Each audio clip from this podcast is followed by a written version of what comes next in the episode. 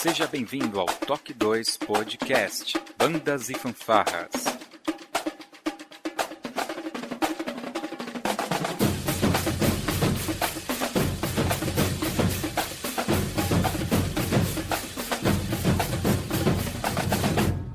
No ritmo da vida, na batida do coração.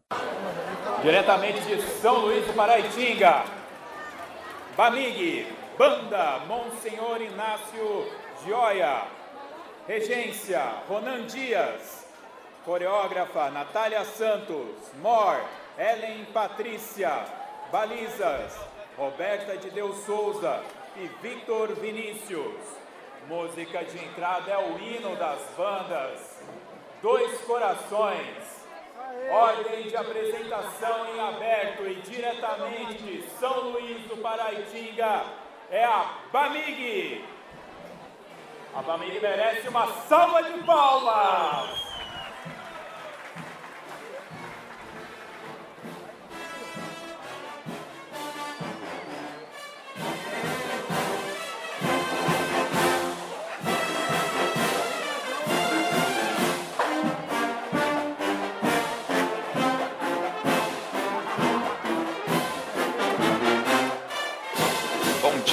Tarde, boa noite. Sejam bem-vindos a mais um Toque 2 Podcast Bandas e Fanfarras no ritmo da vida, na batida do coração.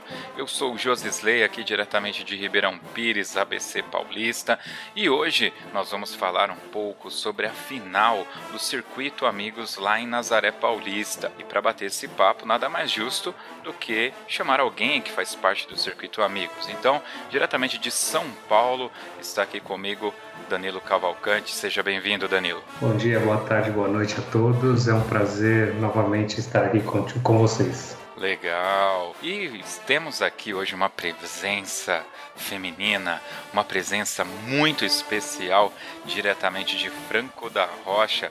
Ela que é coreógrafa da Fama e da Fanfarra de Nazaré Paulista, Mariana Farias. Seja muito bem-vinda. Olá, bom dia, boa tarde, boa noite, galera. Muito obrigado pelo convite de novo. Josley, é uma honra estar entre vocês. A honra é toda minha, tenha certeza disso. que legal. E está aqui com a gente o campeão em uma das categorias de banda marcial que ganhou com uma fanfarra e a gente vai depois descobrir o porquê que tem esse rolo dos nomes. Diretamente de São Paulo, o maestro da fanfarra Irmã de Nadi Sion, Eric Rossini. Seja bem-vindo, Eric. Josesley, antes de falar nada, eu, eu, eu, se eu não falar o nome correto da banda lá, da minha fanfarra, no caso, né? Uhum. Tomou bronca. É irmã Dina Desion. Não é tá? Diná? É Dina. Todo mundo chama de Diná. Eu tinha um problema na banda do Timate antes, né? Que todo mundo falava Cimate, Tomate, e todos os ah, nomes é. que você pode imaginar. Eu tenho esse problema com o nome, mas agora acho que depois do podcast ninguém erra mais. É, então é, é, Dina de Sion. Dina de Sion, irmã Dina de Sion. Olha só, cara. E diretamente aqui de São Paulo, o maestro da fanfarra Irmã Dina de Sion, o maestro Eric Rossini. Seja muito bem-vindo, Eric. Muito obrigado, Josisley. Bom dia, boa tarde, boa noite a todos os ouvintes aí, os que seguem esse maravilhoso podcast do Sr. Josisley. muito protocolar. é isso aí, pessoal. É essa galera que a gente vai bater um papo agora sobre o Circuito Amigos em Nazaré Paulista, logo depois da nossa vírgula sonora.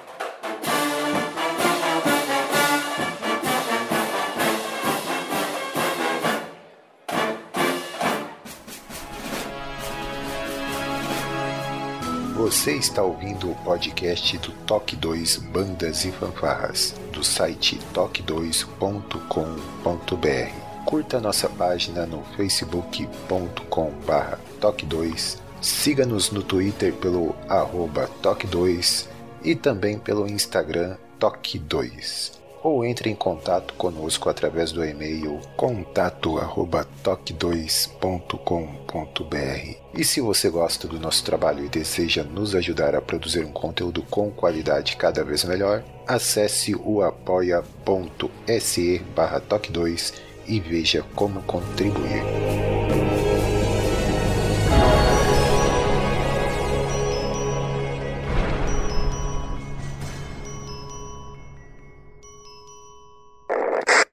Pessoal, eu estou tendo o prazer aqui de conversar com o prefeito de Nazaré Paulista, senhor Murilo, me permita. Prefeito, nós já conversamos aqui em off um pouquinho de como é importante esse apoio do poder público para a cultura, ainda mais de bandas e fanfarras, que é essa cultura que a gente gosta muito, né? O senhor podia falar um pouco dessa vontade de, de fazer acontecer bandas e fanfarras aqui em Nazaré Paulista? Com certeza, a gente, da nossa administração, vai apoiar em peso sempre a nossa fanfarra. É uma das grandes alegrias de Nazaré Paulista, a nossa fanfarra. Inclusive na educação, começa com a fanfarra infantil lá nas escolas, mirins né, nas escolas, alunos. Enfim, tem que incentivar sempre. Nosso município sempre gostou da fanfarra, sempre foi é, é, o chamariz aí, vamos dizer assim, um destaque no nosso município. E a nossa gestão também continua dando esse apoio, toda a estrutura. Inclusive na nossa gestão a gente conseguiu uma sede oficial para a fanfarra aqui agora, é, uma sede é, decente, vamos dizer assim. E a gente quer incentivar cada vez mais. É, nosso corpo técnico é muito bom, o Felipe mesmo que é o maestro é excelente, a nossa diretora de educação. É o apoio que a gente tem que dar para que essas crianças cresçam na música. Meus, eu não trabalho com música, né? E meus amigos, quando eu vou falar de bandas e fanfarras, eles não têm noção da grandiosidade que envolve tudo isso. Aqui em Nazaré faz parte do Circuito Amigos, que é uma série de campeonatos que foi acontecendo durante o ano e hoje aqui aconteceu a final. Tanto que a qualidade musical estava muito elevada, né? É, o senhor como um político, até me desculpa dizer dessa forma, mas o senhor consegue enxergar a grandiosidade e a importância que esse movimento e esse evento hoje aqui em Nazaré tem? Com certeza, porque é, hoje Nazaré é, teve, vamos dizer assim, tiveram né, mais de 30 corporações, né? São mais de 1.500 músicos e integrantes, são mais de 20 cidades. Ou seja, uma grande logística, uma grande movimentação no estado que Nazaré Paulista sediou essa final. Então é muito importante, além das pessoas é, é, visitarem também Nazaré Paulista como turistas, né? A gente cedia, vamos dizer assim, a final desse concurso Circuito Amigos é, com muita honra. Então a prefeitura procurou fazer uma bela estrutura, é, de som, de organização, de alimentação, de cobertura, prevendo chuva também, mas que a gente conseguisse atender da melhor maneira possível esse grande circuito amigos de bandas e fanfarras. E isso é muito positivo para o município, com certeza. Muito bom, prefeito. Se o senhor quiser fazer algum agradecimento, fica à vontade. Eu queria agradecer a toda a população nazariana que sempre apoiou a fanfarra, todas as pessoas que passaram por ali, as pessoas que estão na fanfarra hoje, a Associação Pais Amigos da Fanfarra também, é, a fanfarra leva o nome do Juarez Pinheiro Júnior, muito conhecido aqui na cidade, também uma bela homenagem a toda a diretoria de educação, a Daniela, a toda a equipe, também a toda a equipe da fanfarra, o Felipe, a toda a equipe de eventos da prefeitura e todos que participaram, ajudaram e torceram por Nazaré Paulista. Muito bom, falei aqui com o prefeito de Nazaré, senhor Murilo, muito obrigado e parabéns pelo evento, prefeito. Obrigado, eu que agradeço, parabéns a todos. Valeu.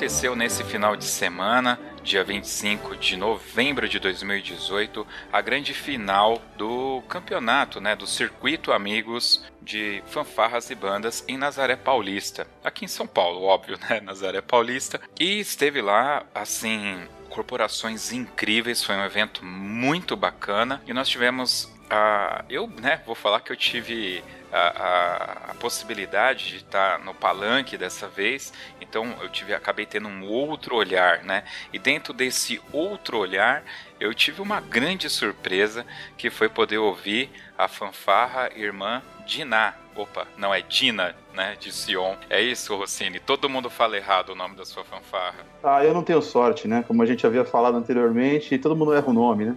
Mas assim, a farra é muito famosa, né? Antigamente, desde a época do, do Marquinhos e tal.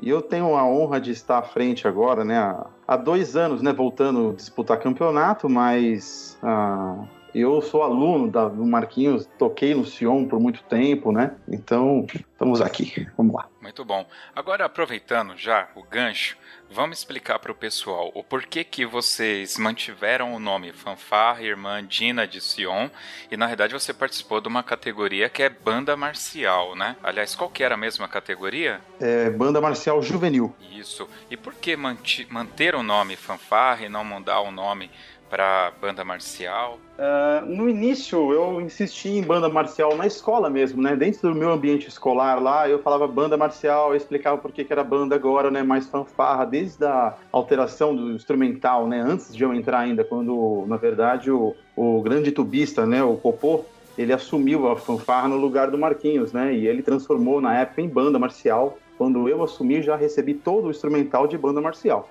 E aí na escola mesmo, né? O pessoal é, fanfa, é, ah, o pessoal da fanfarra, fanfarra, eu falei, pessoal, é banda. E eu ficava batendo na mesma tecla. Eu falei, aí eu cansei, sabe? Eu falei assim, então agora vai ser fanfarra e pronto. Então a gente manteve o nome que é fanfarra mesmo, mas é nome fantasia, tá? É banda marcial mas a gente mantém o nome de fanfarra pela tradição que tem, né? Uma corporação muito, muito antiga, já com 54 anos de existência, né? Ininterruptos, né? Sempre teve atividade com banda marcial lá no, na Escola São Teodoro, né? Foi uma, uma surpresa, eu adorei, cara. A apresentação de vocês foi muito bonita, sabe? Foi muito gostoso de escutar. A Mariana, ela tem uma situação parecida com a sua, porque ela participa lá da Fama, e Fama vem de fanfarra municipal, e não é mais uma fanfarra, né, Mariana? Não, não, não. A gente é, atualmente é uma banda marcial sênior, e o nome permanece fama, né? É o que se criou, né, pela corporação, pela, pela, pela sigla muito forte, e a gente continua usando fama, que o significado, né, é, é abreviação de Fanfarra Municipal de Atibaia, mas é uma banda marcial. É, isso também aconteceu com a Famuta, né? Acho que a Sim, exatamente. também. O pessoal... E é, Famutra é banda agora é também. Banda, né? O nome fica, né? Fica, não adianta. São é. siglas é. que tomam força, né? É que, de certa forma, é o marketing da, da corporação, né? É, se cria, né, toda uma imagem em cima de um nome e é dificilmente mudar e muitas vezes também não, não, não há interesse em mudar, não tem por que mudar, né? É a nossa origem, as nossas raízes. É, exatamente, eu acho legal por isso, você mostra a origem, mostra a raiz, né? Pô, eu quando criança via fanfarra de Atibaia, assim como a fanfarra da, de Taubaté, com, com o finado Lula, né? Pô, era muito legal. E mudar isso, manter isso, na verdade, é uma certa homenagem, né? Acho muito legal isso. A todo mundo que já passou, que fez história. Com certeza. Bom, a Mariana, ela é uma pessoa que tem muitas casas, né? E uma das casas é a Nazaré Paulista, não é isso? Sim, Nazaré Paulista. Minha casa, é minhas piquititicas, minha cidade do coração. Uh, lá você desenvolve um trabalho com um corpo coreográfico, né? Qual que é esse Sim. trabalho? O que, que você desenvolve lá com o pessoal? É, Nazaré, na verdade, eu a primeira vez que eu fui trabalhar lá foi em 2004 é, eu iniciei um trabalho com o corpo coreográfico da fanfarra. É, Nazaré, por ser uma cidade muito pequena do interior, então não tinha muita muito conhecimento, não sabia muito o que, que era, então a gente foi começando do zero. Então sempre eu tive um trabalho muito infantil com muitas crianças lá que é o que abastece, né, a nossa fanfarra. Se vocês pararem para observar Nazaré, é muita criança. É, é uma cidade muito nova, assim, é, artisticamente falando, né? E agora, no, em junho, julho do ano passado, fui convidada para voltar, né, para realizar o trabalho lá.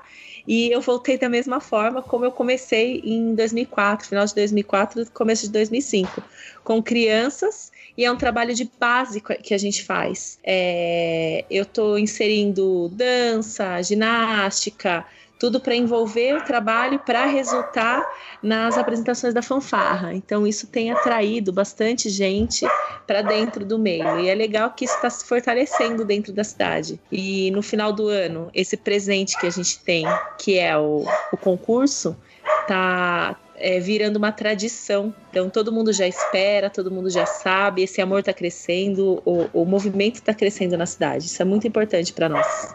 A, a, gente que é do meio de bandas, a gente consegue reconhecer o público que é de banda e o público local. Isso pra gente é muito claro, né?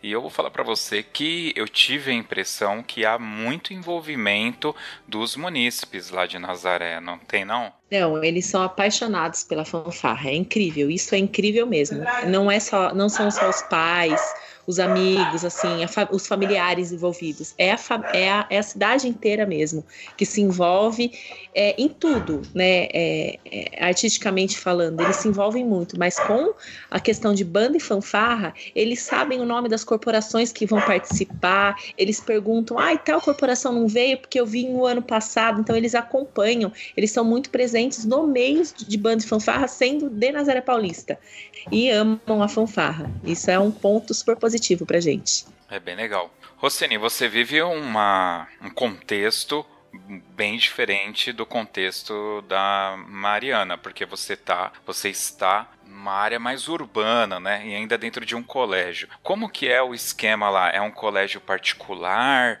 É, é, é irmã Dina? É, é, um colégio católico? Conta um pouco para o pessoal conhecer um pouquinho do trabalho lá do colégio. Sim, é um colégio particular, né? De irmãs, né? De um colégio católico, é um colégio existente no mundo inteiro. Né? Em São Paulo tem o Sion de Genópolis, né, que é mais famoso tal, é da mesma congregação. Né? Então, o Sion de Genópolis, se eu não me engano, tem aqui em São Paulo, perto da minha casa, aqui em Ipiranga, tem os Padres de Sion, que não é da mesma congregação, é dos padres, mas faz parte do mesmo grupo. Né? E tem a Escola São Teodoro, que é na Vila Maria, né? uma escola com 80 anos já de fundação lá, mas temos escolas no, nos Estados Unidos, se eu não me engano, no Canadá, Agora vai me falhar a memória aqui, vai me trair, mas é uma, é uma congregação bem grande, bem antiga já, né? Tem no Rio de Janeiro, em Curitiba, aqui no Brasil. E é isso. E, e como que é a captação de alunos para que eles participem? Eu, faz, eu fiz um trabalho por muito tempo, né? Eu entrei no Sion em 2009 e eu fiz um, vários trabalhos, né, de, de iniciação musical. E como qualquer colégio particular, né, é, é, uma, é uma dificuldade um pouco grande de captação de alunos, porque tem muita opção, ainda mais em colégio particular, porque uh, tem curso de robótica, curso de uh, basquete, vôlei, né? Eu, por exemplo, se eu fosse jovem, eu tem curso de robótica, ah, eu vou fazer um robô, cara, que tocar corneta nada, né? Mas é, é complicado essa disputa, mas mesmo assim a gente tem conseguido uma, uma boa adesão né, nesses anos para cá. Aí, a partir de, do ano retrasado, eu saí do colégio Caritas, né, da escola Caritas, onde eu lecionava, que eu fiquei lá por 16 anos, fiquei bastante tempo, né, tinha banda marcial lá, Dom Vicente Timati, que acabou, eu acabei saindo para assumir um outro projeto que fica em Interlagos, né, da Sobei, uma, é uma orquestra sinfônica na qual eu faço a gestão lá. E nisso eu pedi para a escola abrir as portas, que eu só trabalhava com um aluno da escola. E eu pedi para para a possibilidade da escola, que eu, alguns alunos meus ficaram reféns, né? Pô, que banda que eu vou tocar agora? Aí eu falei que o pro Sion, né, no, no caso da direção lá, eu falei, eu gostaria, né, falei com a irmã, com a direção, que eu gostaria de trazer alguns alunos dessa outra banda para começar um novo trabalho, mais como uma banda juvenil, que eu estava com banda infantil, só com musicalização infantil e com a banda, né, lá na escola. E aí a coisa foi crescendo, né, começou a vir o pessoal de, de fora, né, aí tinham alguns alunos meus que foram estudar no Projeto Guri, e aí houve um intercâmbio bacana, que esse pessoal do Guri começou a vir para minha banda. E assim foi crescendo a banda e estamos aí, né? Muito bacana, cara, muito bacana. Realmente o trabalho dentro de um colégio particular é peculiar, né? Você tem aquelas limi algumas limitações, não é? Não são todos os colégios que permitem essa, esse livre trânsito né, entre a sociedade com o colégio, visto que é particular, né? Que bacana que eles têm essa, essa visão lá.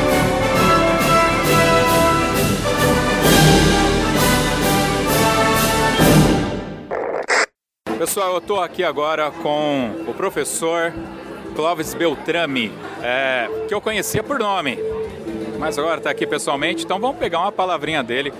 Professor, é, é uma final de um campeonato de bandas, bandas que participaram de campeonatos e classificatórias durante todo o ano. Eu acredito que existe uma carga de responsabilidade em dar uma nota aqui, né? Como que o senhor trata isso? Como internizar isso? Bom, primeiramente a gente tem que agradecer o, esse, o projeto desse, dessa construção, desse concurso, que, né, que para esse pessoal de banda, fanfara, é muito importante, que ah, isso na verdade traz a sobrevivência deles, né? Estarem participando. Eu gostaria que a, a coisa fosse mais assim, desenvolvida de uma forma é, de, de, uma ajuda melhor para esse pessoal em, em relação a instrumental, a capacitação dos maestros, fazendo os cursos para poder cada vez melhorar o conhecimento desses músicos, né? E, e a dificuldade de dar nota, às vezes, é, o que eu penso é que em um dia só é muito, é muito pouco para a gente poder avaliar um trabalho que é feito durante o ano com esse pessoal, né? Então é um pouco difícil de avaliar só nessa final. Mas está de parabéns eles. Eu acho assim que o Brasil precisa se envolver mais nesses projetos, tanto é, na questão de contrapartida social, mas como educacional e está mostrando a arte, a força da música, né, para os jovens. Isso eu acho muito importante. Agora, dar nota é complicado, né? Porque nem todo dia sai bem as coisas para os grupos, né? E do ponto de vista de aprendizado, é, o senhor vem do meio de orquestras, acredito eu. E como que é essa relação? O músico de banda, ele efetivamente as bandas são um celeiro dos músicos que tocarão em futuras orquestras? Bom, na verdade eu vim de fanfarra. Olha só, não sabia. É, fanfarra, toquei em big bands, é, sou de orquestra há 35 anos, né, em Campinas, primeiro trompete, na Universidade é, em Campinas, né, na, na, Unicamp, 18 anos. Eu acho assim, é, para mim eu não vejo assim, diferença. Eu acho que é, o importante é o músico, não importa o instrumento, ele tá, tem a oportunidade de ter uma boa base, uma boa educação musical, ter bons professores, né? ter um conhecimento. Então, isso ajuda a você tornar-se um profissional. Mas assim, realmente, né, as fanfarras, as bandas, é, é, o grande celeiro do, do, do, do músico brasileiro na, na área de, de sopro, né? Muito bom. Maestro, professor, quem quiser acompanhar o seu trabalho, você está nas redes sociais, tem site, como faz para te achar? Eu tenho, assim, eu estou no, no, no face, Facebook, tem a, a da, da, orquestra, né? Tem o um site lá das Campinas. E que eu for mais?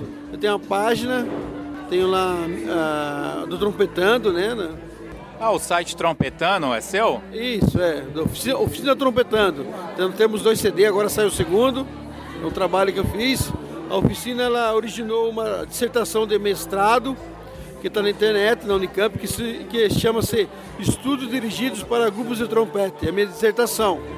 É, é, foi, é, ela nasceu no trabalho em cima do Trompetando. Né?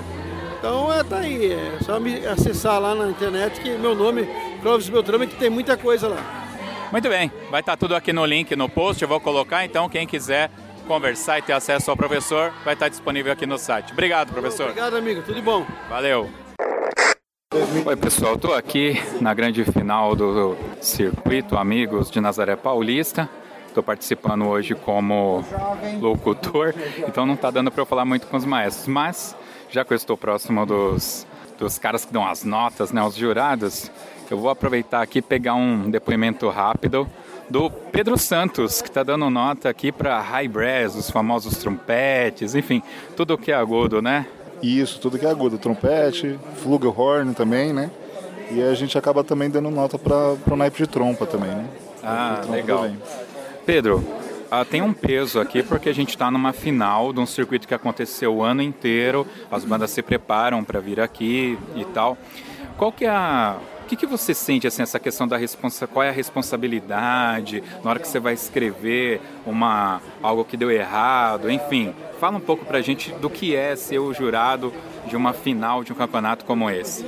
É a responsabilidade é grande né? Que a gente sabe que as, a, as corporações que vêm se apresentar aqui, elas se, se prepararam o ano todo, né? Então a gente tem que avaliar o mais sério possível, porque é, é um trabalho de um ano que a gente está avaliando, né? É claro que a gente não quer tirar nota de ninguém, né? Mas se a pessoa, se a corporação vem e, e dá o motivo para isso, a gente é obrigado a estar tá tirando as notas necessárias, né? Esse ano ele já está no final, né? Sim. E quando o pessoal escutar esse bate-papo aqui, já vai ter passado o campeonato, né? Dá uma dica, aquele erro que os caras sempre cometem e que eles podem estar trabalhando para 2019. É, o erro é, é, assim, o que pode trabalhar é estudar, né? Eu acho que os maestros é, hoje em dia a gente tem muito, muita facilidade, né? de, de conteúdo de estudo, que antigamente a gente não tinha muito, né? Então eu acho que ele, o, os maestros, os professores, eles podem estar tá, é, auxiliando os seus alunos a estarem estudando, tanto questões de afinação, questões de, de articulação, é, de ritmo, isso é, estimulando é, os alunos individualmente para depois, quando eles chegarem na formação do grupo, isso já está mais, mais pronto, mais definido, para eles poderem trabalhar vai ser muito mais fácil. Então, acho que essa estimulação de estudo para o aluno, acho que tem, tem que ter e é essencial. Bacana. E para um macaco velho que nem eu, toquei trombone a vida inteira e agora quero me aventurar no trompete. Tem alguma dica de estudo? Como que eu posso começar a estudar sem me matar muito? Não tem, né? Não, não tem, não tem. Eu acho que, aquela, que tem aquela coisa, eu sempre gosto de dizer para os meus alunos o seguinte, que milagre existe para as coisas impossíveis. Né? Se você quer tocar, tocar bem, você tem que estudar, não tem como. Não tem como. Muito bem, Pedro, obrigado. Quem quiser acompanhar o seu trabalho, eu sei que você tem aí um, um trabalho aí, é, onde que a gente acha você? Então eu tenho o Quinteto Brazuca, né? Que é um quinteto de metais. E a gente está nas redes sociais, tem o um site, é www.brazuca.com.br. E também a gente está no Facebook, no Instagram, no Twitter, no YouTube, tudo que é rede social a gente está. E a gente também tem dois CDs lançados recentemente nas plataformas digitais, Spotify, iTunes, Deezer, todas as plataformas digitais a gente está aí também. legal saber, cara. Sabia que o Toque 2 também está no Spotify? Sim, eu sigo. Olha só que legal.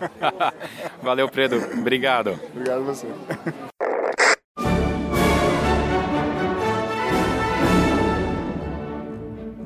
Bom, final do Circuito Amigos Nazaré Paulista. Pergunto eu aqui, Danilo, teria como você fazer um um overview rápido do que aconteceu nesse ano com o Circuito Amigos até chegar em Nazaré, qual foi a proposta para chegar nessa grande final, o que, que a corporação tinha que fazer, era uma contagem de pontos, uma coisa rápida só para o pessoal entender qual foi a logística do que aconteceu com o circuito.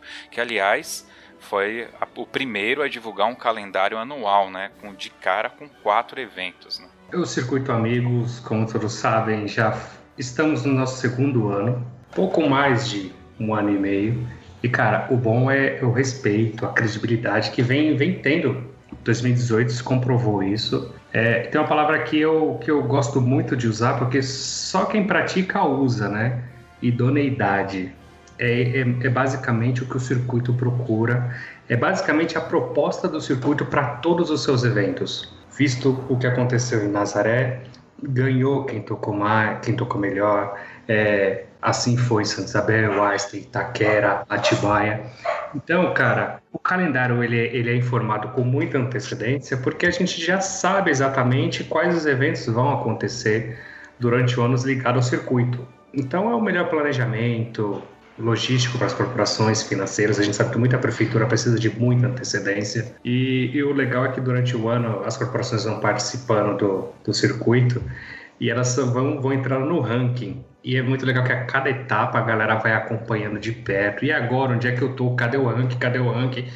E quando eu não solto um, dois dias logo após o evento, a galera fica cobrando e manda muita mensagem. Em 2018 a gente estreou o WhatsApp do Circuito Amigos, e, cara, é muita mensagem. É muita. Eu, eu poderia contratar um call center só para atender o WhatsApp do circuito. É muito, é muito legal. Cara, sabe?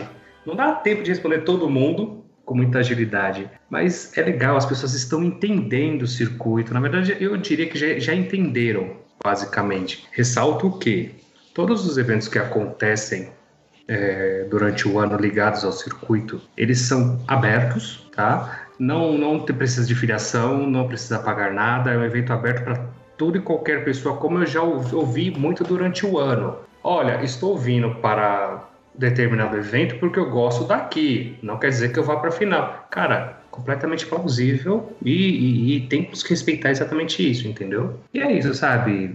O 2018 do Circuito Amigos foi muito, muito, muito legal. E a final só comprovou isso, né? Foi um evento como a gente faz de afinal, os melhores se encontram novamente e a gente viu isso. Foi Visto a foi sim. Nossa, gente, eu, eu acho que eu nunca vi um evento tão bom musicalmente como, como de domingo. A gente viu isso logo no período da manhã, cara, foi muito legal. Aquela galera de, de, de Mogi, Fancable, Frontin, a galera de São Roque do, do Alessandro, a Sinfônica, cara, aquela, aquela galera é muito, muito gente boa, sabe? Aí já veio a disputa da faminha com a banda do Einstein, a juvenil, a sênior, então, meu Deus, o que foi aquilo? Eu não sei o que foi aquilo. Eu vou dizer que aquilo não foi concurso de banda.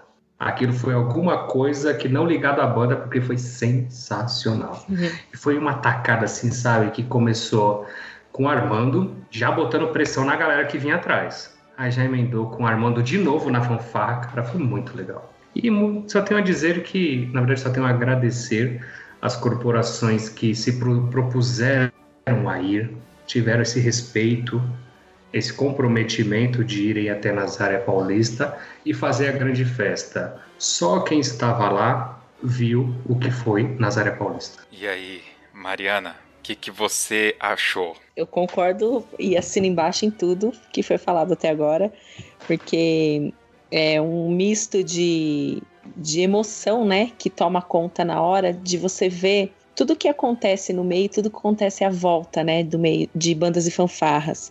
E foi um nível tão alto, foi um nível tão gostoso de assistir, de estar ali, de presenciar tudo aquilo. E o que mais me chamou a atenção, gente, eu, eu não sei vocês, mas o nível de respeito entre as concorrentes, o nível de carinho, de interação entre todo mundo que estava ali, eu não sei, é, eu não eu fazia muito tempo que eu não sentia isso, sabe? Assim, de amizade, de compartilhamento e todo mundo que estava ali pisando na avenida para competir estava com o mesmo espírito e com a mesma energia, sabe? Nas alturas, transparecendo para tudo e, e, foi demais, assim, eu não tenho é, palavras para expressar o que eu senti durante todo o concurso, o tempo todo que eu estava ali.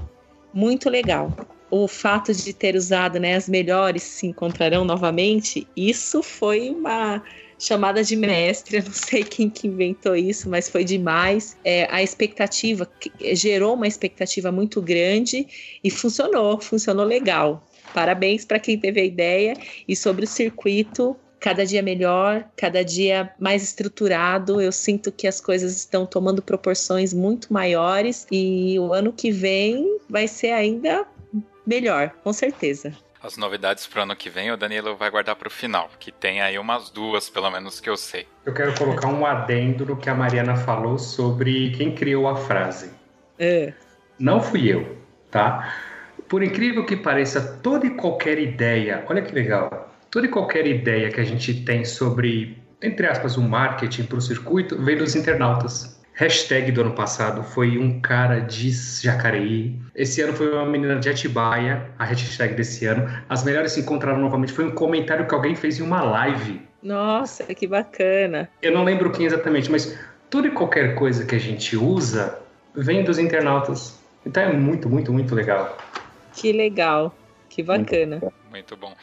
Bom, eu vou perguntar para o Rossini sobre a qualidade musical, mas tenho que perguntar para você, Mariana. Você acompanhou mais o corpo coreográfico, baliza, more. O que, que você viu ali de bacana, de interessante? É, eu vejo um crescimento constante em todos os trabalhos. Eu acompanho é, algumas coisas mais de perto, né? Tenho acompanhado bastante. acompanho o André, que ele tá no Armando, trabalho sensacional. O Robson, do Einstein, é meu queridinho, eu amo Robson. Então eu tenho acompanhado esses trabalhos assim mais de perto, por, por sermos amigos, né? Por sermos concorrentes também. A Renata de São Caetano, sem, de São Caetano sem palavras também, para o que ela vem apresentando. A Banjude, sensacional. É, eu vejo que está se, tor é, se tornando uma coisa, uma linha mais profissional. As pessoas estão levando um pouco mais a sério a parte coreográfica. A parte de baliza e more é a mesma situação. É, um, é, trabalhos realizados é, com fundamento, com conhecimento técnico, com estudo. Tudo que a gente está assistindo na Avenida hoje está refletindo em estudo que todo mundo está fazendo, que antes era, era uma diferença muito grande. Você via corpo musical, os músicos ali se dedicavam horas de estudo à música, e você via corpo coreográfico, baliza e more sem conhecimento é, sem fundamento nenhum, fazia o que achava que conhecia. E hoje não, hoje parece que é, as duas áreas estão caminhando juntos para o mesmo caminho técnico e de conhecimento, de estudo. Então eu vejo um crescimento muito grande nessa parte coreográfica, de mor, de baliza e de, de linha de frente. Fiquei muito feliz em tudo que eu assisti. Tenho as, as faminhas de Atibaia também. É, eu não consegui assistir todas pela correria, né? E, mas tudo que eu vi, eu fiquei muito satisfeita. Fiquei muito feliz. E parabéns a todos. Desculpa se eu esqueci de citar alguém, mas eu citei os que estão mais próximos mesmo. E a forma que estava tudo montado é, dava um privilégio para o corpo coreográfico. Então, a maior parte do público poderia ficar do lado assistindo o corpo coreográfico enquanto a banda se apresentava. Né? Exatamente, foi muito legal isso também, porque do lado do corpo coreográfico existia a possibilidade tanto da, do lado direito quanto esquerdo de público, né? Do corpo musical, é, uma parte é o palanque que é mais só voltado para ju, os jurados. Então foi foi tudo muito bem montado. Rossini, e aí, cara, o que, que você viu de bom? Difícil complementar após tantos depoimentos maravilhosos aqui, né? Eu vou falar parte da, do que eu ouvi, né? E eu, por estar participando ativamente né, do, do concurso, eu pude acompanhar mais um pouco das bandas sêniores, né? Eu fui embora mais cedo, não consegui ver todas, mas eu vi, eh, eu me lembro bem a do Armando, que muito, surpreendentemente, assim, em três meses, acho que, de trabalho do Juninho, ele já transformou o Armando, assim, eu achei de uma qualidade por pouco tempo, né, assim, de reunir o pessoal, aquela coisa, né, de uh, quem vai tocar comigo, aquela coisa, aquele, aquele furdunço que foi, né, foi, chegou, acho que eu vi umas fotos deles, assim, com, uma, parecia que tinha 90 pessoas lá tocando, né, tava uma banda menor, tal, mas com uma, uma música de dificuldade técnica, assim, já avançada, muito legal, banda é uma música até que eu pensava no futuro para mim, assim, ele já me, já me me estragou a surpresa. Mas eu gostei muito do, do Armando mesmo. Atibaia, muito legal, assim. Com aquele Torres Fortíssima, se eu não me engano, o nome da música. Sim, linda, isso mesmo. Linda, linda. Isso mesmo, né? Isso mesmo. Morrer, uma execução, assim, impecável. É, gostei muito, assim, assim, o resultado foi, eu não queria estar na pele do jurado, né, que eu falei assim, foi muito apertadinho, né, a banda de, de São Luís do Paraitinga, a Bamig, né, também lindo. Nossa, eles tocaram assim, é gostoso de ouvir, né, de frente, assim. Eu, essas eu acompanhei prestando muita atenção. Uh, que mais? São Caetano não vi, infelizmente. Uh, Banjude também não. Agora não me lembro bem, mas essas assim, especi essa em especial que eu gostei muito, né? Da minha categoria, assim, uma surpresa, assim, eu achei. A, a Comuco está indo em uma evolução muito bacana. E acho que a maior surpresa mesmo aqui foi o, o Dom Bosco, né? Do Alair, que está dando passadas, passos largos assim de evolução, assim como a banda do Alair, né? Do Alair, não, perdão, do Edmar lá com de Santa Isabel. Que essa bom, então acho bom. que é um ele nada assim, é, ele não pula degrau por degrau, né? Eu falo para ele, você passa a escada inteira, né? Você vai subindo que um foguete. É um absurdo a evolução musical que esses, esses meninos têm, né? São super jovens e tocam maravilhosamente bem. E o embate, acho que o mais pesado do dia foi na fanfarra com pisto sênior, né? E a gente é. não sabia o que ia dar. Eu falei, meu, que pega legal. Eu tô vendo é. os vídeos, vi os vídeos hoje à tarde, eu falei, meu, que que tocaram? Foi muito bacana. Eu gravei o, o programa com o Diogo, tudo sobre a final, né? E nós falamos sobre esse embate das três corporações na fanfarra com pista. Eu falei, cara, vai ser coisa de um ponto entre as três. Foi um pouco mais de um ponto, 1.9 entre o, entre o Diogo e o Armando, primeiro e terceiro. Mas assim, nota nota, cara, é muito pouco, foi muito legal. pequena a vontade. Foi muito legal, foi muito legal. É muito legal isso, porque todo mundo tem a consciência que tá todo mundo junto nessa e vai, vai decidir ali na hora, não adianta. Ninguém entra campeão, ninguém sai campeão, a gente é, todo mundo entra sem saber mesmo o que vai acontecer. Vamos, vamos jogar, vamos, vamos para a pista e o resultado é o jurado que resolve, porque tá tudo muito junto, né? Tá tudo muito pertinho do outros trabalhos. É exatamente isso, muito legal. É, eu tinha na, na mente, assim, é, o Dom Bosco ano passado lá no Fanfarras da Paulista. Eles estavam lá, foi, com, foi quando eu conheci o Alair, inclusive, tal, eles tocaram, mas era uma banda assim que tava, tinha um trabalho, você via que era uma galera jovem ainda, né? Ele estava trabalhando aquele grupo, era um trabalho coeso, só que tinha muita coisa para acontecer, né? Então quando você pega outubro do, de 2017 para outubro agora, novembro, né? De, de 2018, a evolução dele realmente foi surpreendente. E aí eu coloco essas bandas que vocês falaram mesmo. Ele, Santa Isabel, a própria banda do Einstein. É, eu não tinha na memória que eles estavam tocando bem, aliás, a fanfarra de um pisto. E quando eles eu vi lá que eles iam tocar o da Vision Vision, eu falei, meu, ou eles vão escrocar do começo ao fim, ou vão surpreender, né? E foi surpreendente. Foi fantástico, diga-se de passagem. Eu achei maravilhoso. E um detalhe importante, eu tive esse ano a possibilidade de uns três campeonatos, né? Então você tinha, você tem sempre uma parcela das bandas que é aquela parcela que eu dou aquela reclamada, que é o maestro que parece que não quer trabalhar, né? E quando você vai para Nazaré, é, muito bem dito aí pelo internauta, né, onde as melhores se encontrarão, cara, não importa. Qualquer horário que você parasse um pouquinho ali para escutar, você ia escutar alguma coisa de qualidade, alguma coisa que dava para você parar, escutar e falar: caramba, olha que legal. E foi, foi tudo, né? Teve uns probleminhas que vai ficar pro outro bloco, mas é, foi audível, né? Tudo que parou ali na frente do palanque para tocar, eu vou dizer para vocês que pelo menos os ouvidos dos jurados não foram do início ao fim, né? É, foi gostoso não, não, não, não foram prejudicados nesse campeonato, porque todo mundo tocou muito bem. E isso é legal, isso já dá um respiro.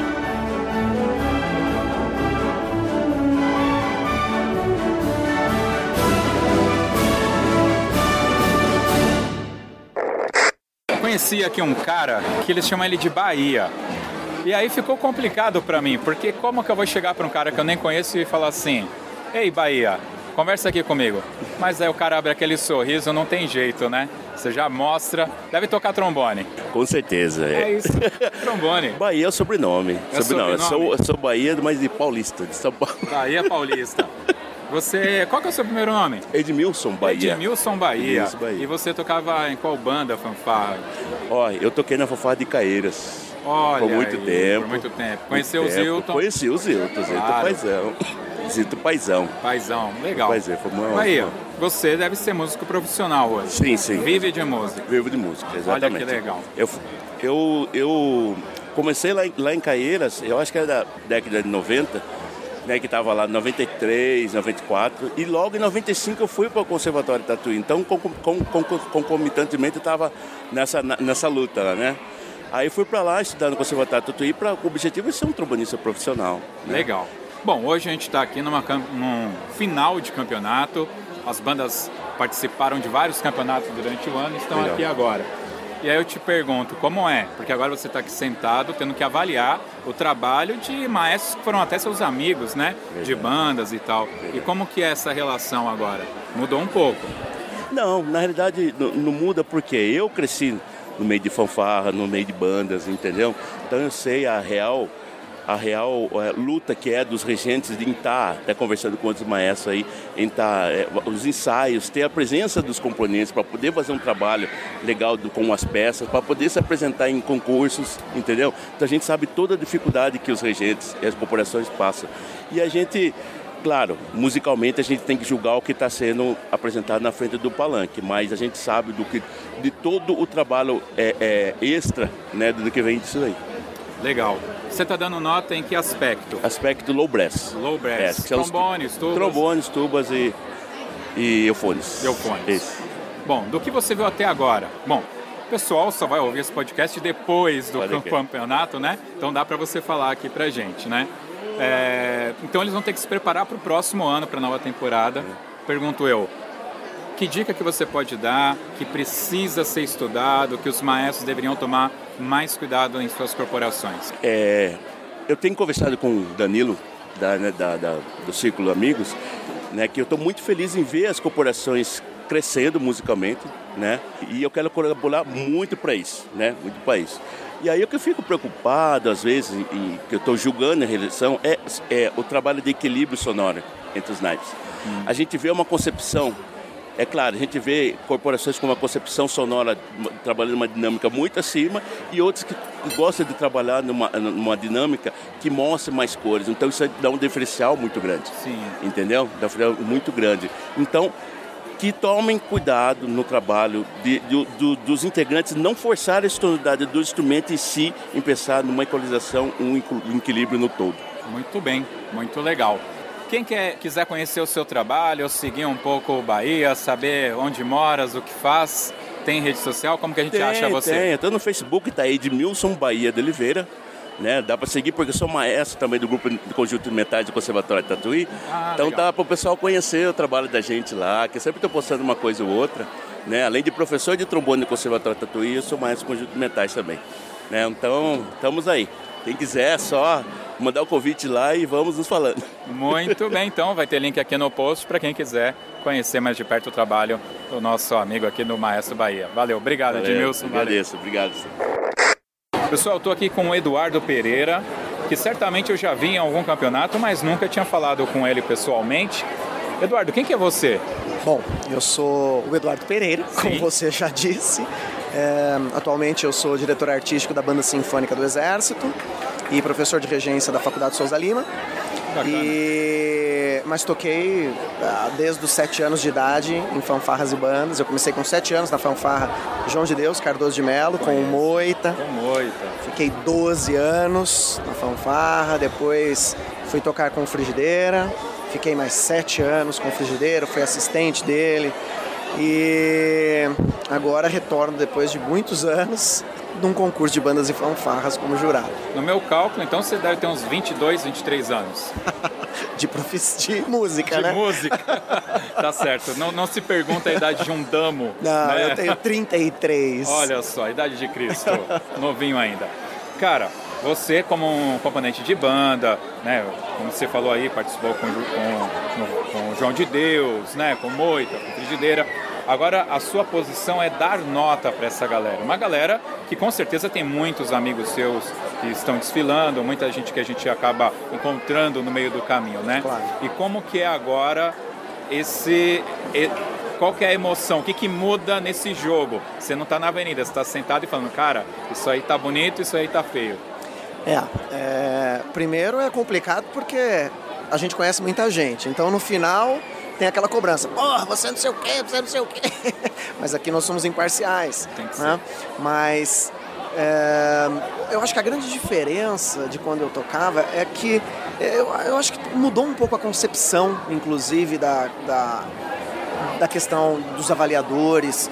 É, eu me lembro muito bem que a gente lia as planilhas é, ao final do concurso e era parabéns, nota 8.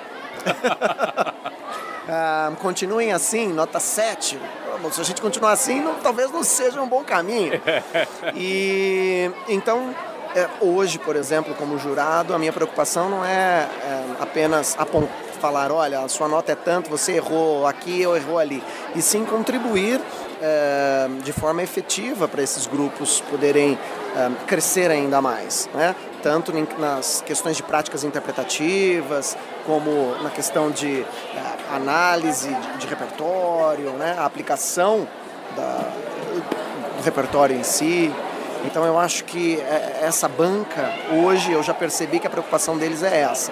É uma análise mais crítica, mas também uh, auxiliando uh, os, os regentes, a corporação, a, a melhorar essas coisas que não, que não saíram muito bem aqui.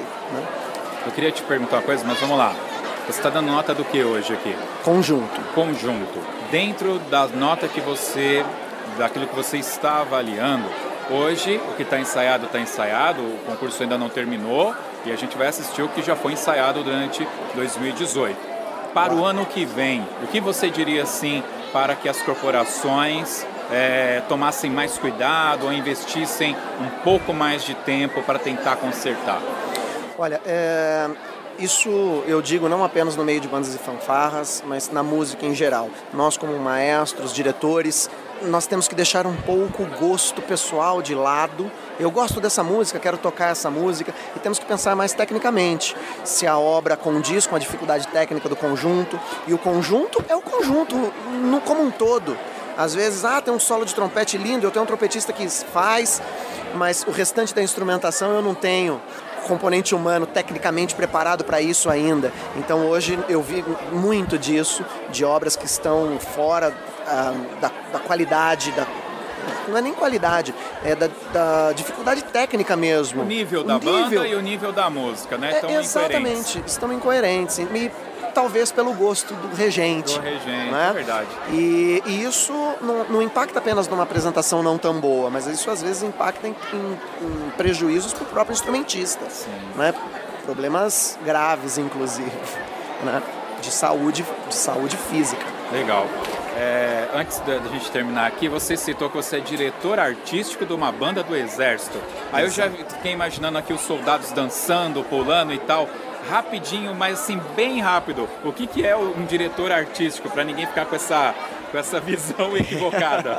a, banda, a banda, a, o Exército possui 90 bandas, Nossa. só que um, todas estas ligadas a quartéis, com funções militares, que talvez siga mais ou menos a sua ideia. É. Só que tem uma banda sinfônica. Essa banda sinfônica, é ela tem um caráter artístico, profissional, como qualquer outra banda sinfônica, como a banda sinfônica do Estado, como a banda sinfônica do Conservatório de Tatuí. Então é uma banda que não marcha, não desfila, não tem uniforme. Entendi. É uma banda sinfônica onde tem uma temporada de concertos, recebe artistas internacionais, um, toca obras de nível um, profissional. Né? Ah, tá. e o diretor artístico cuida da programação, cuida dos convidados, da série de concertos. Bacana, bacana. Deu para deu pra entender.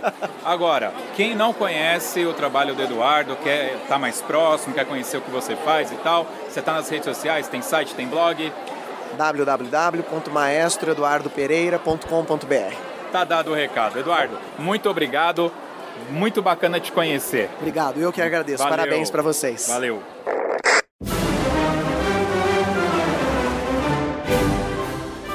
Legal, pessoal. A gente falou aqui um pouco do histórico do Circuito Amigos, falamos um pouco das corporações. Agora vamos lá, vamos pegar alguns pontos aqui. Vamos começar com a infraestrutura que foi fornecida, a pista, é, como que foi para vocês? A, a, a, Mariana, não sei, né? A Mariana é da cidade. Mas vamos lá, então, Rossini, depois a Mariana fala.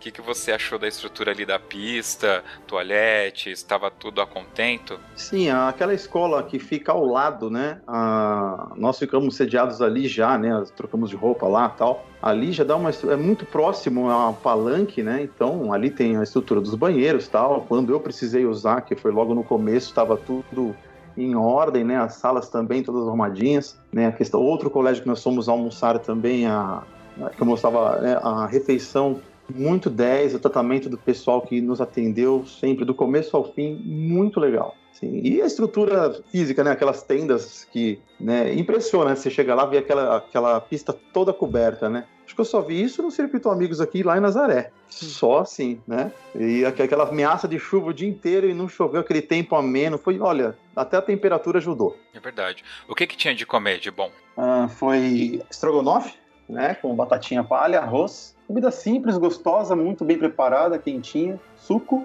de abacaxi, se não me engano. Eu almocei lá, gostei bastante. E, e, vocês almoçaram naquela escola que foi ali ao lado ou tiveram que se locomover para outra escola? Foi, nós fomos direto já para outra escola, né? Já chegamos perto da, da hora do almoço, né? E fomos para uma escola Fábio, não vou lembrar o nome. Hackley. Isso. E foi super muito, tudo muito bacana lá. A Bamig estava lá também, assim, a gente já fez uma interação lá, já começou a trocar ideia, a minha galera com a deles lá, foi super bacana. Muito bom. Mariana, você que é da cidade ali, como que vocês pensaram essa questão da infraestrutura? O pessoal chegava, tinha que ir para uma escola primeiro, depois ir para o local. Como que vocês pensaram um pouco dessa distribuição? Eu confesso que nessa parte eu não fiquei muito presente é, nessa distribuição. O que eu entendi é, da logística era é, tinha os recepcionistas, né, que esperavam as bandas, e aí dependia do horário que entrava na cidade, se ia para o almoço ou se já subia para o concurso, se ia se trocar, é, se ia se preparar. Então, cada um, é, pelo que eu entendi, cada um tinha o seu horário e tinha a sua programação para onde que ia, para onde que ia, é, o que ia acontecer. Foi, foi distribuído de uma forma fácil, né? é, a, a, pelos horários, né? As que eram mais tarde, acho que acabaram ficando um pouco mais longe. As, as que estavam desfilando na parte da manhã, que também eram as crianças, né? Que as, é, a faixa etária mais nova é, ficavam mais perto, mas é, a outra parte da logística, assim, eu não, não participei muito, né, da, dessa distribuição deles. Sem problema. Danilo, você participou de alguma coisa da, da logística? A distância é tudo, basicamente. o Vladimir e o Felipe eram meus, meus contatos quase diários o dia inteiro, né?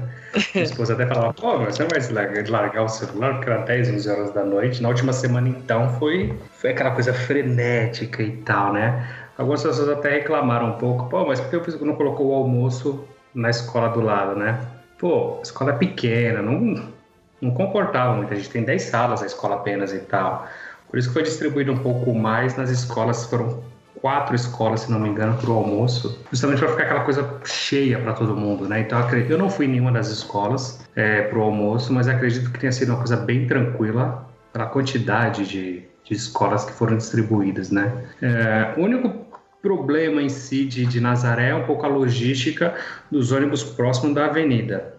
Mas a gente já passou por tanta coisa nesse, nesse meio de banda faz, na chuva, no sol, de madrugada, no frio, no calor, que isso acaba sendo menos relevante. Quando você vê o resultado final, você nem lembra mais de, de nada disso. Legal. Bom, o que vocês querem mesmo é meter o pau, né? É isso. eu quero. Ai, ai. Ó, eu prometi para a secretária de Cultura que eu vou mandar o link para ela, então por favor, hein? Putz, eu preciso falar dela, velho a Dani, a Dani, a Dani é muito belezinha. Não, vamos falar, vamos falar. Vamos começar aqui com o maestro, que maestro é cri-cri, viu? Eu sou maestro também, eu sei como que é. Vai lá, Rossini. O que, que dá para melhorar, hein? Dá para melhorar. Eu não pensei nem no que melhorar, assim. Eu acho, eu acho que a única coisa que eu faria como crítica lá ao concurso é a rua atrás da escola onde dá acesso à praça. Ali o pessoal teima em estacionar os carros na esquina, em qualquer lugar ali, impedindo o trânsito do, dos caminhões que entram e saem ali com instrumental. Porque é, uma, é o melhor lugar ali para você descarregar ali, porque ser mais plano, porque do outro lado ele tem aquela rampa ali, já é mais complicadinho, mas também não é tão difícil. Mas a parte de trás ali é o lugar ideal. o caminhão podia encostar, descarregar, sair entre o outro e faz a mesma coisa, seria alguma coisa a se pensar né, em bloquear o acesso de carros naquela parte de trás ali, mas acho que é a única coisa de, de estrutura, né, de estrutura. O outro ponto que eu fiquei muito chateado, assim, como também participante, um conselheiro aqui do Circuito Amigos, é a questão das bandas que faltaram. Eu acho uma falta de respeito. Com a cidade, porque investe em alimentação, vai um gasto enorme de comida, e desperdício, né? Porque você está esperando, sei lá, não sei quantas bandas estavam inscritas, agora me foge. E aí faltam cinco, seis corporações. Assim, a partir da manhã foi complicado até para o Danilo fazer a questão da, da do, do, andamento do concurso mesmo ali, de, de começar uma corporação, entrar outra, porque faltaram muitas corporações e algumas avisaram em cima da hora, outras nem se deram trabalho, pelo que eu estou sabendo, né? É, esse ponto foi, foi um do, dos muitos estressantes. É que a gente sabe quem foi por problema e quem não foi. Não vamos citar nomes ao nome algum aqui, mas, cara, é, é, nós tivemos nós tínhamos um limite de 30 inscritas. É, as melhores houveram poucas vagas remanescentes. E, e, essas, e algumas corporações entraram né, na vaga remanescente. Especificamente, uma das corporações é, encheu tanto o saco, tanto o saco, porque ela estava fora, porque ela estava fora, e que eu vou falar com a minha diretoria, e que eu vou isso, e que eu vou aquilo, nem apareceu. Nossa. Então, assim, não, é, e não, não foi só ela. Outras pessoas que a gente tentou ajudar não foram. Ah, e é, mais uma vez, a gente sabe quem, quem foi por problema financeiro, logístico, e quem foi porque não queriam ir simplesmente, entendeu? É, infelizmente, a gente vai ter que inibir esse tipo de coisa no circuito a partir do próximo ano, que as corporações que não avisarem com X tempo, com X antecedência, vão ser penalizadas. Então, assim, é, alguma, é algumas coisas que já aconteceram, algumas corporações já fizeram isso também. E, cara, é chato. o andamento do evento vai pro saco, é, alimentação, pô, o Vladimir, a Daniela não vai falar isso, a secretária, mas o Vladimir expôs muito abertamente. Cara, eu estou revoltadíssimo com o tanto de comida que sobrou. O troféu, sobrou muito troféu. Então, assim, que falta de respeito, né? Eu, eu acho isso uma falta. E não estou falando exclusivamente de Nazaré. Isso acontece em todo evento. É, isso é uma coisa que está acontecendo com frequência, é, com frequência demais. Para nós, concorrentes, é desgastante também, porque às vezes a gente chega e é uma correria sem fim, porque a gente tem que seguir o, o concurso. O concurso também não tem culpa e ter que esperar. Imagina para o público ter que esperar uma hora porque a corporação não veio e a outra só vai desfilar no horário. Então, aí a gente fica naquela, atrapalha o evento, vai mais cedo e aí fica aquele atropelo, come correndo, se troca correndo, se arruma correndo, às vezes não se concentra, não aquece. É, tá, tá difícil essa situação. Para nós que estamos participando, tá bem difícil também. Isso aconteceu em Atibaia, isso aconteceu em Santa Isabel, isso aconteceu em Itaquera, isso aconteceu no Einstein, isso aconteceu na final, isso vai acontecer em 2019. Só que, infelizmente, nós vamos ter que inibir com mais rigor isso. É, e são basicamente as. Onde? Francisco Morato também com aconteceu. Francisco Morato, exatamente. E acho que foi uma quantidade bem grande, inclusive. Caieiras, tam, Caieiras. Caieiras, gente, isso. Caieiras foi eu... coisa de outro mundo, gente. É, exatamente. É eu joguei Caieiras esse ano e foi inacreditável. Cada hora chegava, não vem, não vem, não vem.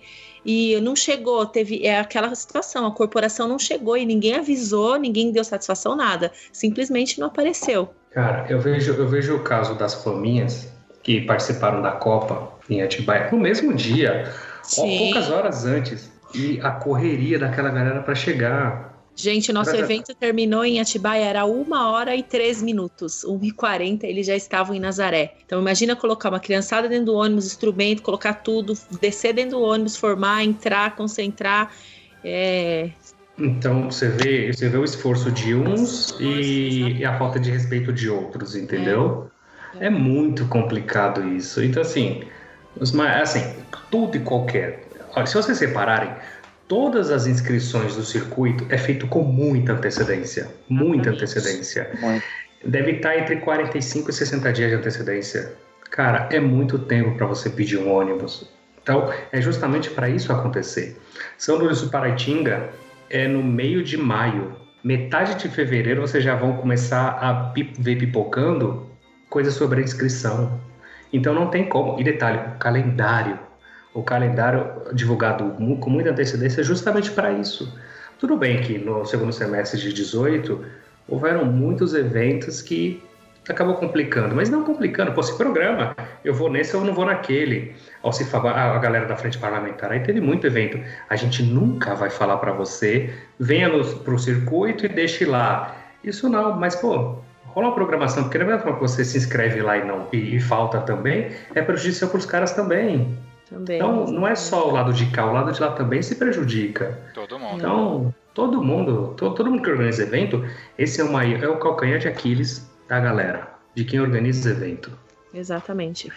E sabe o que eu vejo também? É muita gente reclama: ah, não tem mais concurso, ah, os concursos estão escassos, e são as primeiras pessoas a agirem desse jeito, né? Quando tem um evento, agem desse jeito. Não pensa em toda a estrutura que foi montada, em todo o sacrifício que é para colocar um concurso numa avenida. Não é o sacrifício não é só das corporações irem, é do concurso acontecer também. E isso acaba prejudicando quem está à frente, quem está organizando, que corre atrás de tudo. Esse monte de comida que, que sobra, esse, tudo que acontece envolve é, é uma parte, infelizmente, negativa para o evento. Exatamente. Né?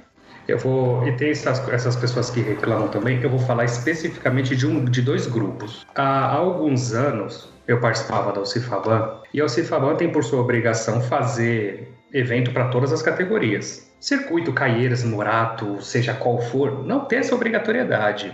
Aí a gente vai e faz porque os caras reclamam. Banda musical, por exemplo. Aí vai lá, a, gente, pô, vamos colocar para ajudar a galera, vai para Santa Isabel. Se escrevem oito, aparecem quatro. É, por isso que eu agradeci tanto o Oswaldo e o filho dele, o Matheus, eles são o da Fancab de Frontin, por, por eles estarem lá. Oswaldo, puta, muito obrigado. Você sabe, pela consideração, cara, muito, muito legal o que eles dois fizeram. Disputaram sozinhos, tá? Detalhe, os dois disputaram, um na juvenil, outro na sênior, disputaram sozinhos, sei mais ninguém, mas foram até Nazaré Paulista. E eles estiveram, foi uma das duas das quatro que estiveram em Santa Isabel. Aí beleza, a galera vai e reclama que banda sinfônica não tem espaço, assim como musical, a gente vai e abre espaço para banda sinfônica. Itaquera, nós, nós priorizamos banda sinfônica. De 25 inscritas, mais ou menos, é, a gente falou, pô, vamos priorizar muito mais as sinfônicas. Para quê? Para que aparecessem 10, 15, 20, o concurso fosse de banda sinfônica. Apareceram quatro. Na final apareceu uma. E a galera de Itapevi que está sempre com a gente. Obrigado pelos maestros Alan e, e Kiwi. Então, sabe, é uma galera que reclama, mas quando tem, não comparece. Uhum. É, é, complicado esse tipo de coisa, entendeu? Se eu coloco, uma, se eu coloco uma categoria, é, por exemplo, sabe, se eu colocar banda de percussão numa das etapas, eu sou obrigado a colocar na final. Que assim, você começa a repensar a, a participação dessas pessoas, dessas corporações, dessas categorias, porque querendo ou não, você coloca, abre para banda sinfônica, por exemplo. Aí você tem para infanto juvenil. Aí aparece uma na infanto juvenil. Aí você compra troféu para final para uma infanto juvenil. Na final ela não vai. Foi o que aconteceu de fato. Assim como juvenil, assim como aconteceu em sênior e também em outras categorias e outras fanfarras simples, a mesma coisa. Se tem uma coisa que a gente sempre coloca é fanfarra simples fanfarra com pisto.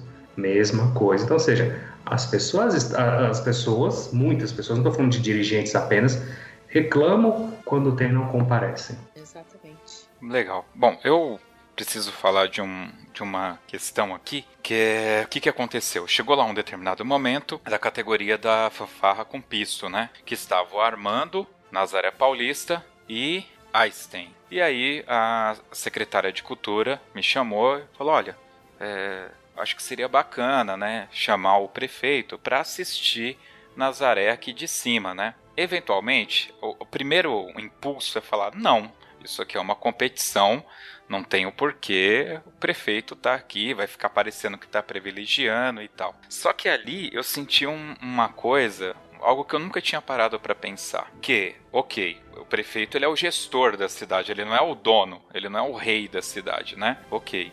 Mas o fato é, o campeonato está acontecendo porque você tem a, a, cidade lá, no caso Felipe Ibrahim, a Mariana, que são pessoas que fazem acontecer bandas e fanfarras ali, vão lá e chavecam para que tenha um, a grana para fazer o evento. Então você tem que ter o gestor também a fim de fazer o evento acontecer, querendo fazer o evento acontecer. E ele tem que entender que ele não está comprando a vitória da banda dele.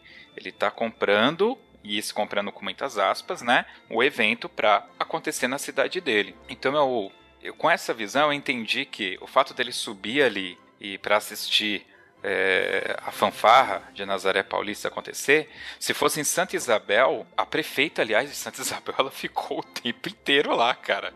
Inclusive em cima do palanque também. Ela também fez uso da palavra. E em Francisco Morato, se não me falha a memória, também. Inclusive, eu, eu entrevistei a prefeita de Francisco Morato. Então, isso é, Danilo, você no começo falou sobre hombridade, respeito, confiança, né, as pessoas confiarem no circuito tal. E eu acho que tudo isso se correlaciona. A, as bandas que vão participar do campeonato têm que entender que existe uma força política e que aquele momento que está acontecendo é óbvio que o prefeito da cidade ou um governador, se fosse o caso, é, quer fazer uso da palavra, quer mostrar, olha, eu sou o prefeito e estou apoiando essa causa. Eu acho que é inclusive importante. Eu vou até pegar o gancho da frente parlamentar, né, que só aconteceu o que aconteceu porque a galera foi, se juntou às associações e foram lá trocar ideia com os caras. E o, o Goldin, inclusive, que foi o deputado que mais colaborou nesse processo, ele passeou em todos os campeonatos que pôde ir, cara. Então acho que isso é uma coisa assim que é, infelizmente ou felizmente, né, para quem acha que é infelizmente, né, para quem problematizar isso daí, vai ter que entender que a situação é essa. Se amanhã tiver um campeonato aqui em Ribeirão Pires e o prefeito é, é, vai querer subir no palanque e assistir lá a fanfarra do, do Dom José Gaspar, que é uma fanfarra que tem aqui em Ribeirão, entrar, desfilar, ele vai querer estar lá, é representante do município dele. Aliás, quando a CNBF fez um campeonato aqui, se não me engano, em 2008, o prefeito, eu tenho até essa foto. A gente ficou na, na coxia do teatro, ele foi lá e cumprimentou cada músico da nossa banda, que a gente representou o município naquele evento, né? Então é algo que é natural. Pode para algumas pessoas parecer que é ruim, que está privilegiando, mas infelizmente ou felizmente não tem como. É algo que faz parte do jogo. Não é algo que você vai. Eu, aliás, quem fala, não, não pode. Então eu convido a fazer um campeonato na sua cidade e falar para o prefeito que ele não vai poder subir no palanque para assistir a banda dele.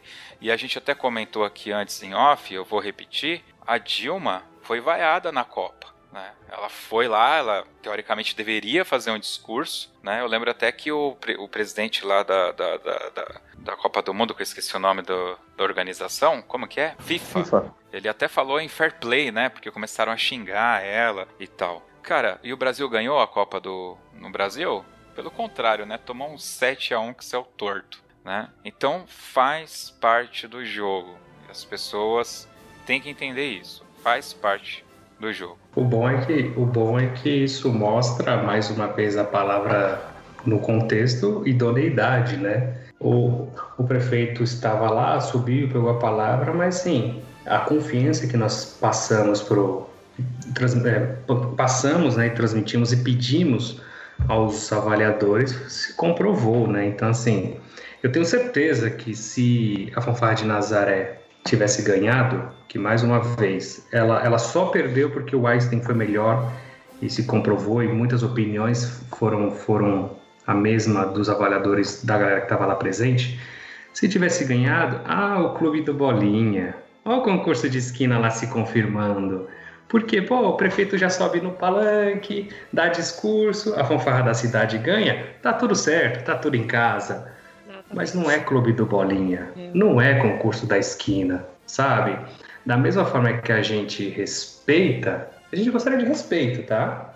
Fica a dica. Fica a dica, exatamente. É mesmo porque eu acho que é, o prefeito é, eu acredito nisso, que a intenção não é o puxar sardinha para o lado nenhum, né? É uma festa que estava na cidade dele, com apoio né, da prefeitura, e a intenção ali não era nada além do que ele mostrar, acho que a força né, e o apoio político que foi dado ao evento. E com certeza, eu, eu acredito que se não tivesse a fanfarra de Nazaré Paulista na cidade, nós não teríamos sediado um evento, né? Não tem Exatamente. uma fanfarra na cidade, o evento não iria acontecer. Então tudo gira em torno da força política, da, da, do apoio político e da fanfarra municipal.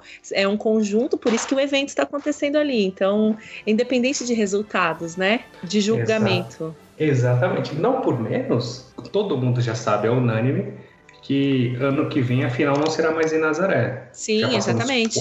Já passamos quatro anos por Nazaré é. e vai continuar por muitos, muitos anos. No final eu vou falar um pouco sobre o calendário e Nazaré vai continuar, não mais como final, mas como etapa. Então, assim, a confiança que o, que o prefeito, a secretária de Educação, na pessoa da Daniela, transmite e gosta disso, entendeu? Ela sabe o quanto isso aproxima a fanfarra do, dos munícipes e que traz a, a galera para a cidade. Então, cara, é, o bom é que a cidade e o meio de bandas fanfarras têm a ganhar. Exatamente. Legal. Eu só queria fazer uma última crítica, na verdade até um pedido, que é em relação à nota de marcha. Eu não sei se você tem esse dado, Danilo, quanto que representa em porcentagem a nota de marcha na nota geral que uma corporação pode con conseguir. 28 pontos e meio.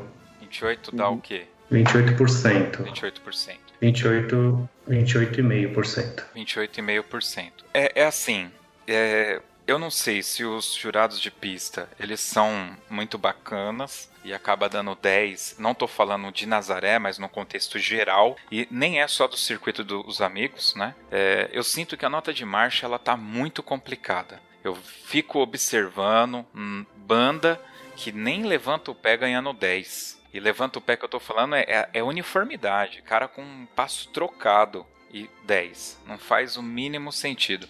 Eu não sei se vai ter que criar um troféu para melhor marcha, dar um choquito para galera, para quem desfilou melhor, mas tem que ter alguma coisa para privilegiar os trabalhos reais com marcha, cara, porque a galera não ensaia a marcha, fica muito feio. Tem algumas marchas que são risíveis e tem notas muito altas, cara, pra marcha. Eu precisava falar disso porque realmente tá ficando feio, tá ficando complicado, uma assim, a galera não tá nem aí para isso, cara. Fica a dica aí, por favor.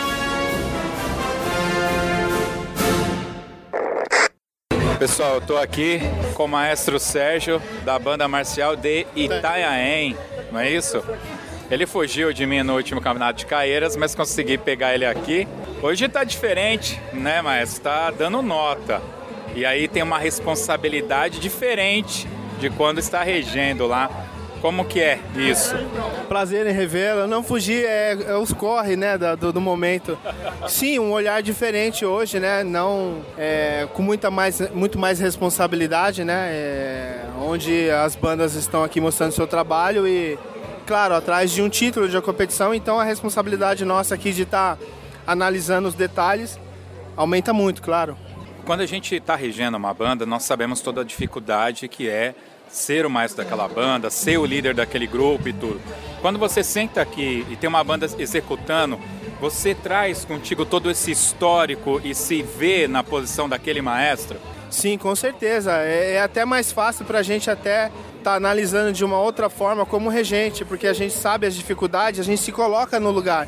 Então a, a nossa análise como jogador aqui hoje também vem com essa parte de regente, até porque eu também sou regente de uma banda, sabemos as dificuldades que é, como é participar, nervosismo dos alunos, todos os, os contras que tem, né? Então, assim, o nosso olhar é de uma maneira diferente, mas de uma maneira é mais próxima do, de, do maestro e das bandas que estão aqui participando, né? Você está dando nota sobre o que hoje? Low brass, as partes de graves, trombones, eufônios, tubas, a parte dos graves. Se você pudesse dar uma dica, é, eles só vão escutar esse podcast depois, né, do campeonato. Então, para o próximo ano, para a próxima temporada, qual dica que você daria assim um ponto de atenção para as bandas e fanfarras? Cada banda é, trazer o que está dentro das suas condições. O que a gente às vezes percebe é que as bandas querem fazer algo diferente e acabam é, pecando aí. Então acho que o, o, ponto fundamental é que essas bandas procurassem dentro do seu grupo as suas condições, fazer o que está mais propício para cada grupo, para os seus músicos, que com certeza o trabalho vai ficar muito mais belo, muito mais é, de qualidade, com certeza. Legal. Obrigado, maestro Sérgio. Quem quiser ver o trabalho lá de Itanhaém, onde que a gente acha vocês? Na fanpage bamit.com.br. Legal. Link no post. Valeu. Pessoal, a gente está aqui no campeonato e acontece que eu tenho um pouco contato com os jurados. Então hoje eu estou aproveitando para falar com alguns jurados. Eu estou aqui com o avaliador Rubens Alves, que não é o escritor, ele já me falou, não tem parentesco nenhum com o escritor. Rubens, você já tocou em banda marcial, toca em orquestra, qual que é o seu contexto profissional dentro da música hoje? Eu comecei em banda marcial, né? Minha, meu, meu primeiro contato com a música foi na banda marcial, uma banda já extinta, que é a Banda Marcial Municipal de Taboão da Serra que na época era regida pelo maestro Edson Ferreira e depois ele foi reger a banda, uma nova formação da banda do, do Colégio Jardim São Paulo e eu também participei nessa nova formação do, do Jardim São Paulo. É, hoje a minha atuação profissional é principalmente em orquestras e, e bandas profissionais, então eu, sei, eu não, é, não tenho uma, uma banda fixa hoje, um trabalho fixo em banda ou em orquestra, mas eu faço cachês em diversas orquestras de São Paulo, na, ultimamente na Dia Sinfônica, na Orquestra de Santos.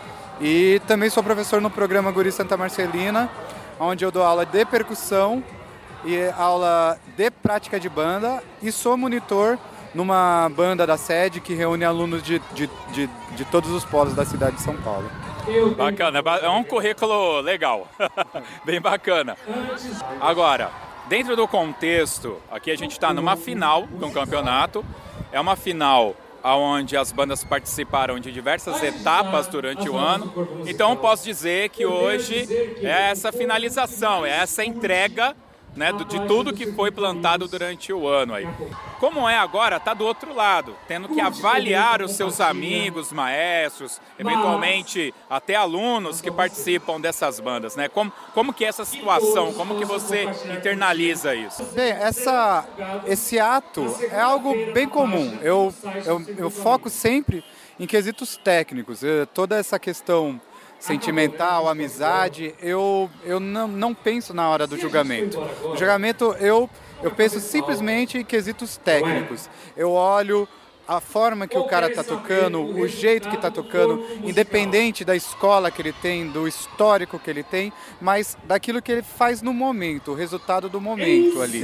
É, já teve vezes, por exemplo, deu, deu para uma mesma banda em categorias diferentes, dar notas muito diferentes por causa disso, porque em, uma, em, um, em um momento eles tocaram super bem e no outro tiveram vários pontos que, que, que mereciam uma atenção melhor. Então, ali no momento do, do, do julgamento, eu me atento à técnica, à parte técnica do instrumento, à parte musical do instrumento. Legal. Maestro, pergunto eu, quem quiser conhecer um pouco mais do seu trabalho, quiser te seguir aí, entrar em contato contigo, você tem site, tá nas redes sociais, como que a gente faz? Ah, sim, pode me achar fácil nas redes sociais. Eu tô no, no Instagram como Rubão Percussão, estou também na, no Facebook, só procurar Rubens Barbosa Alves. Eu só dá um oi, eu adiciono todo mundo. Lá você consegue saber um pouco mais do meu trabalho. Eu também tenho um trabalho voltado à manutenção de instrumentos musicais. Então, afinação de marimba, manutenção de tímpano, afinação de xilofone, construção de alguns instrumentos, manutenção de alguns instrumentos. Então lá vocês conseguem conhecer um pouco mais do meu trabalho é, na área de música. Legal, vai ter link aqui no post para quem quiser conversar um pouco mais aí com o Rubens. Obrigado, Rubens. Valeu, valeu.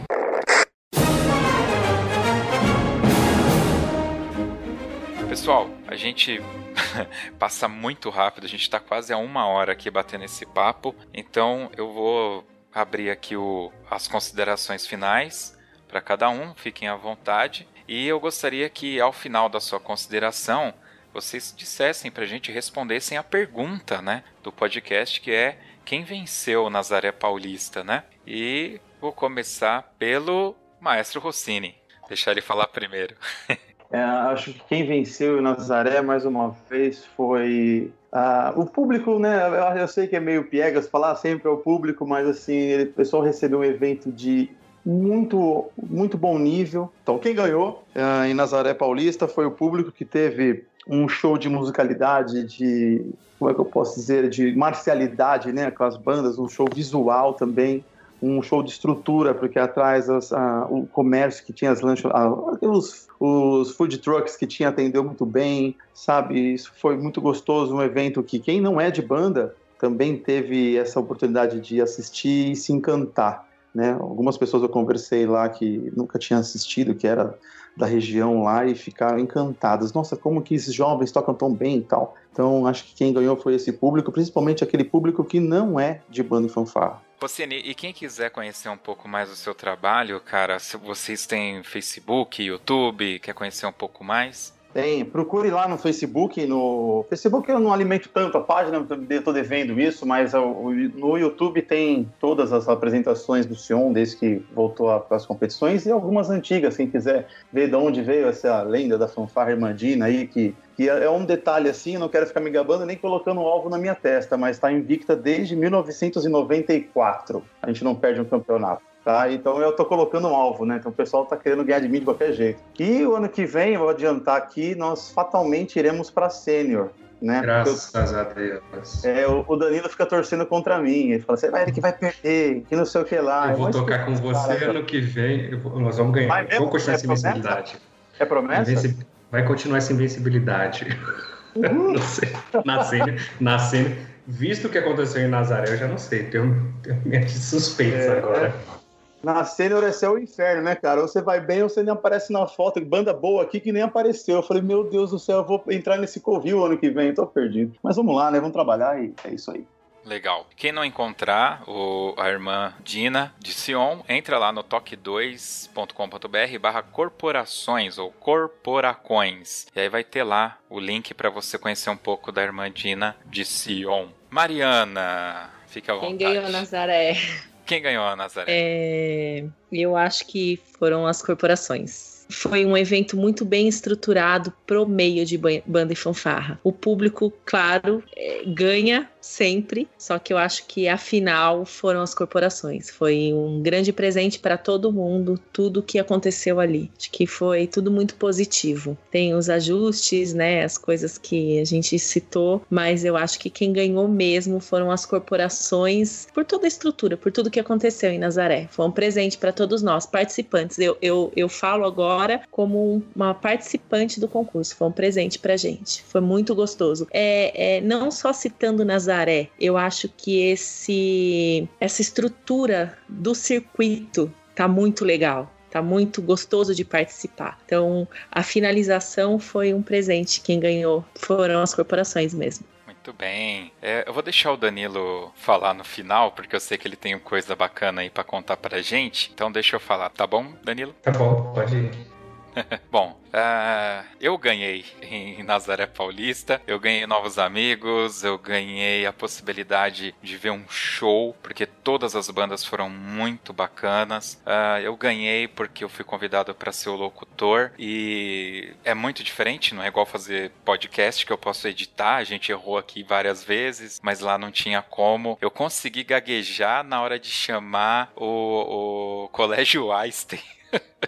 foi terrível, mas eu ganhei experiência e eu ganhei uns puxão de orelha também. Desculpa o pessoal do Armando que eu errei lá na hora da fanfarra entrar, mas eu sei que vocês me perdoaram porque eu não fiz de maldade, tá? E eu ganhei muitos sorrisos, eu ganhei muita alegria porque foi um evento muito bacana. Eu ganhei é, é, muita felicidade de ver o Alair é, crescendo com a banda dele, por ver o Armando se reestruturando e chegando bacana, por conhecer o trabalho da Banjude e foi muito bonito de ver, por reencontrar o Matheus e o pai dele lá, lá de Mogi, por ver a Comudos que eu achei fantástico. Eu falei, nunca vi isso. Os caras entraram numa bandinha pequena e surpreendeu. É, eu ganhei porque a Fama tocou uma música fantástica, que tem uma música que eu conheço lá no meio. Cara, eu fiquei muito feliz. Então eu vou dizer para vocês que eu ganhei. Ganhei muito. E se eu ganhei, o público, obviamente, também ganhou, porque eu sou o público. Então eu, eu, eu não toco mais em banda marcial. Então eu virei o público-alvo do circuito amigos, né? E eu fui atingido com isso. E eu duvido que a galera que tava lá também não foi atingida com essa energia boa, porque foi muito bacana. Então eu faço questão aqui de agradecer ao Danilo pelo convite, pelo Eric Rossini, que está participando aqui com a gente, mas que também é um dos pensadores por trás do circuito, pelo Felipe Ibrahim, gente finíssima também, mais quietão, mais sisudo, mas obrigado pela confiança, obrigado ao Alair, ao Diogo Costa, é claro, ao Vladimir Campos, que eu não sei o porquê eu não, não fui apresentado ao Vladimir, eu não me lembro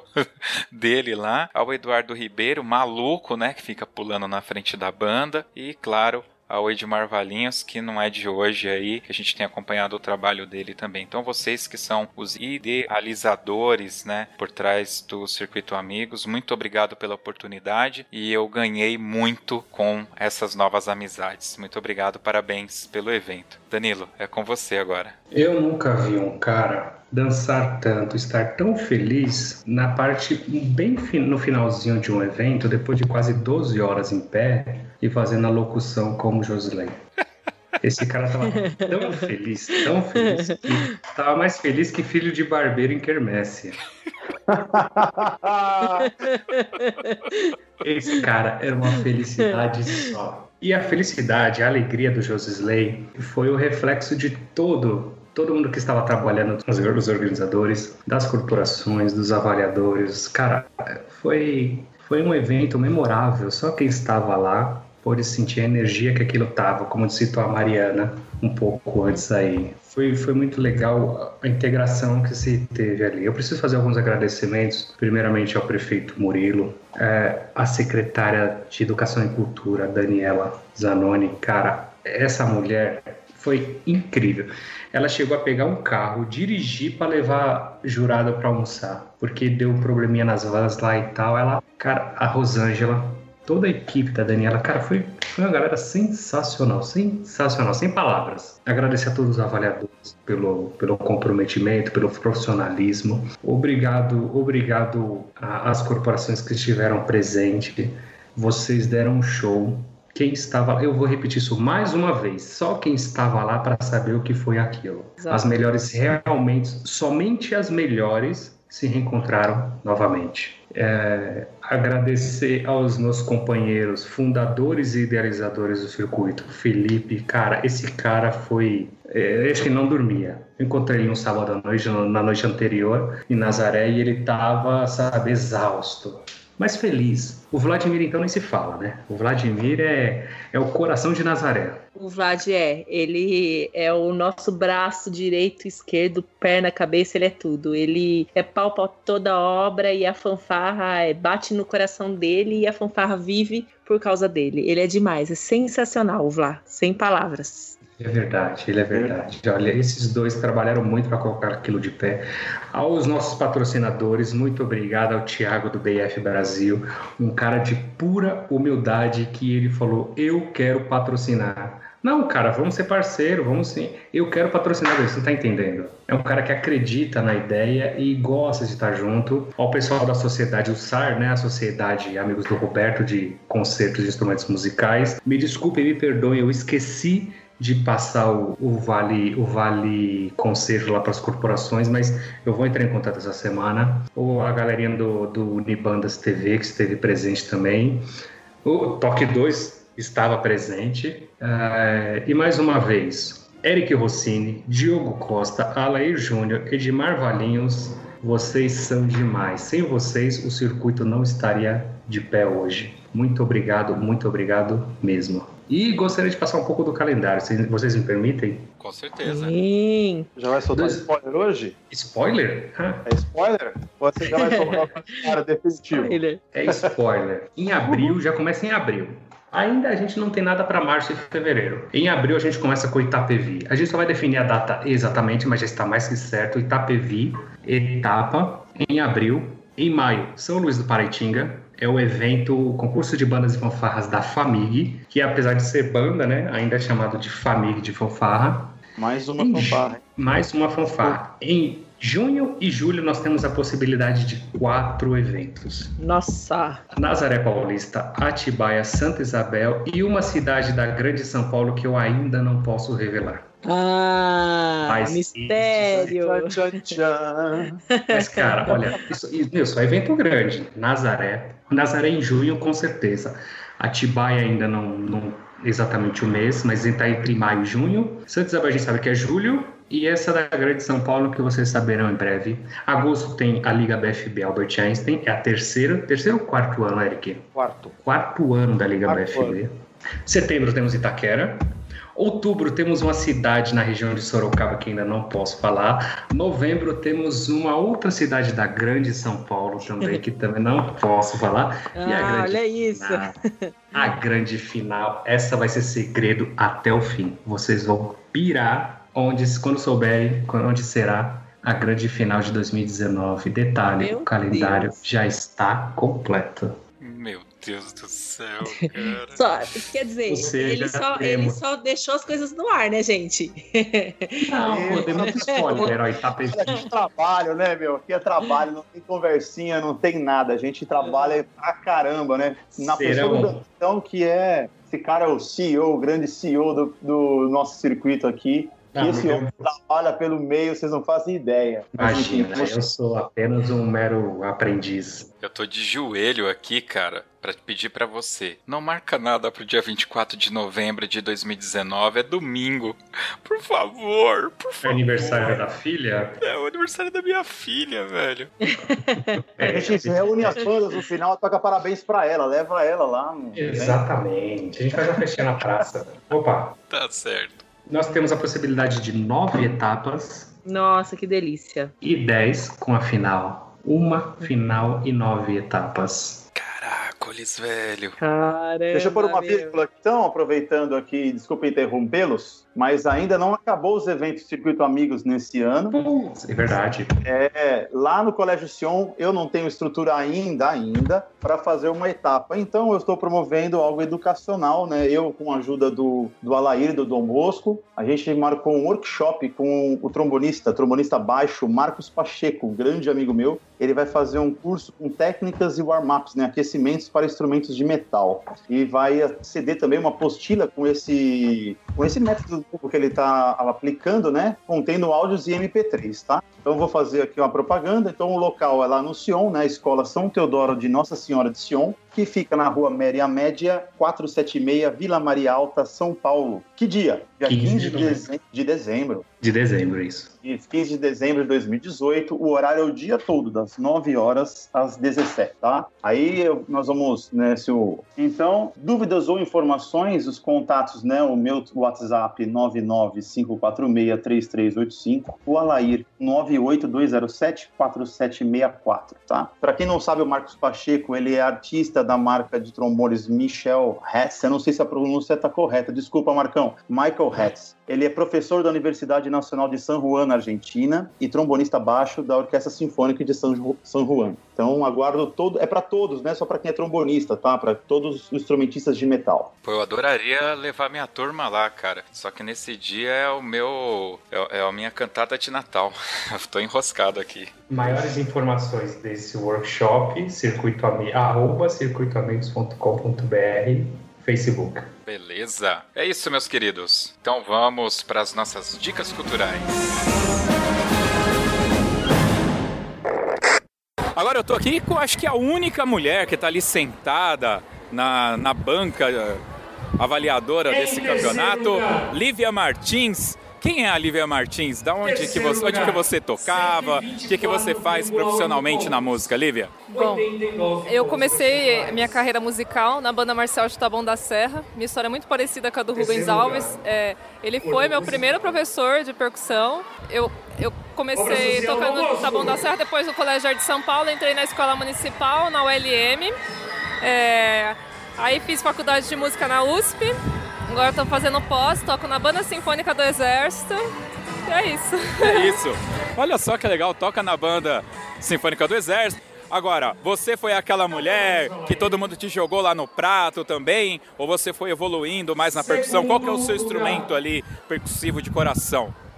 Sim, né? a gente começa sempre com os instrumentos mais simples, com os acessórios, mas o instrumento que eu mais gosto é- são os teclados. Eu tenho o meu vibrafone e gosto muito de tocar o vibrafone, e, e a marimba, o xilofone. Legal.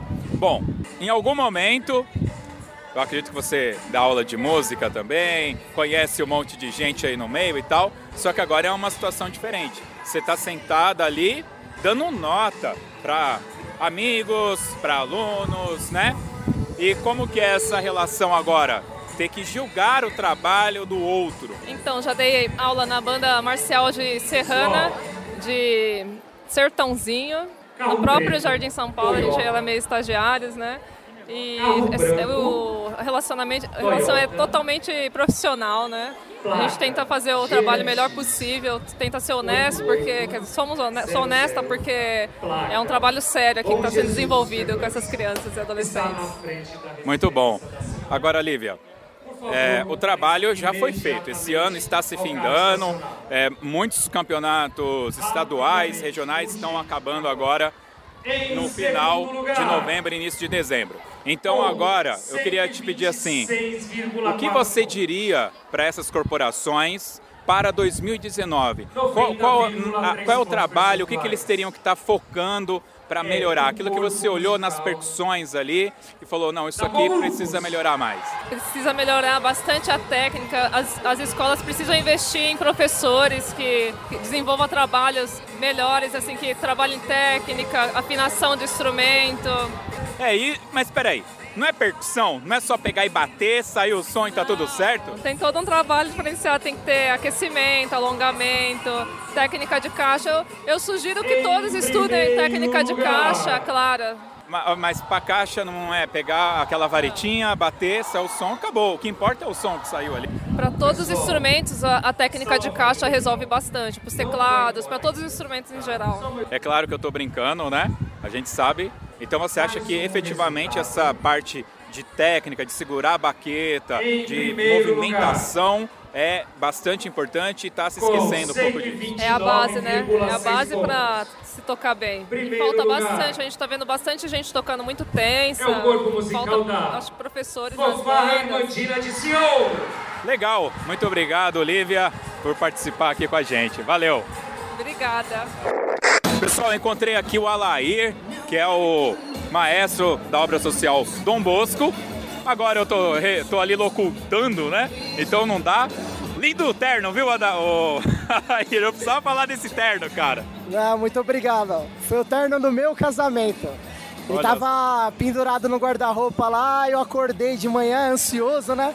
Aí eu olhei para ele pendurado, limpinho, eu falei, não, eu vou reusá-lo hoje porque afinal do circuito dos amigos merece isso. Merece, com certeza merece. Cara, eu preciso gravar aqui porque às vezes Olha só que loucura, né? A gente vê aí nas redes sociais a galera metendo palma na banda e tal. Só que é, é, eu acho que o bacana é isso. Eu vi vocês, se não me engano, ano passado, lá na Fanfarras da Paulista, né? Sim. E tinha uma, uma banda, tinha uma bandinha, iniciante, bonitinha, trabalho bonito que estava sendo feito ali, tal.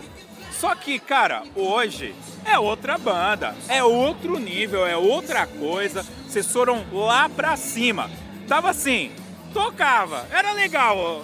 Sabe aquele negócio? O cara. O arroz ah, com feijão. O arroz com feijão, o cara tava fazendo trabalho. Mas, cara, lá hoje foi demais, cara. Fala pra mim como que é essa sensação maluca, cara. Bom, é, é muito gratificante ouvir esses elogios né, de quem é do meio, de quem entende. E assim, o nosso trabalho lá é uma labuta diária no qual nós temos um sistema hoje que pode ser considerado de conservatório, que eles trabalham individualmente com o instrumento, virando um coletivo aos finais de semana. E eu acho que isso tem dado certo, né? A prova disso é a prática e os resultados do nosso trabalho.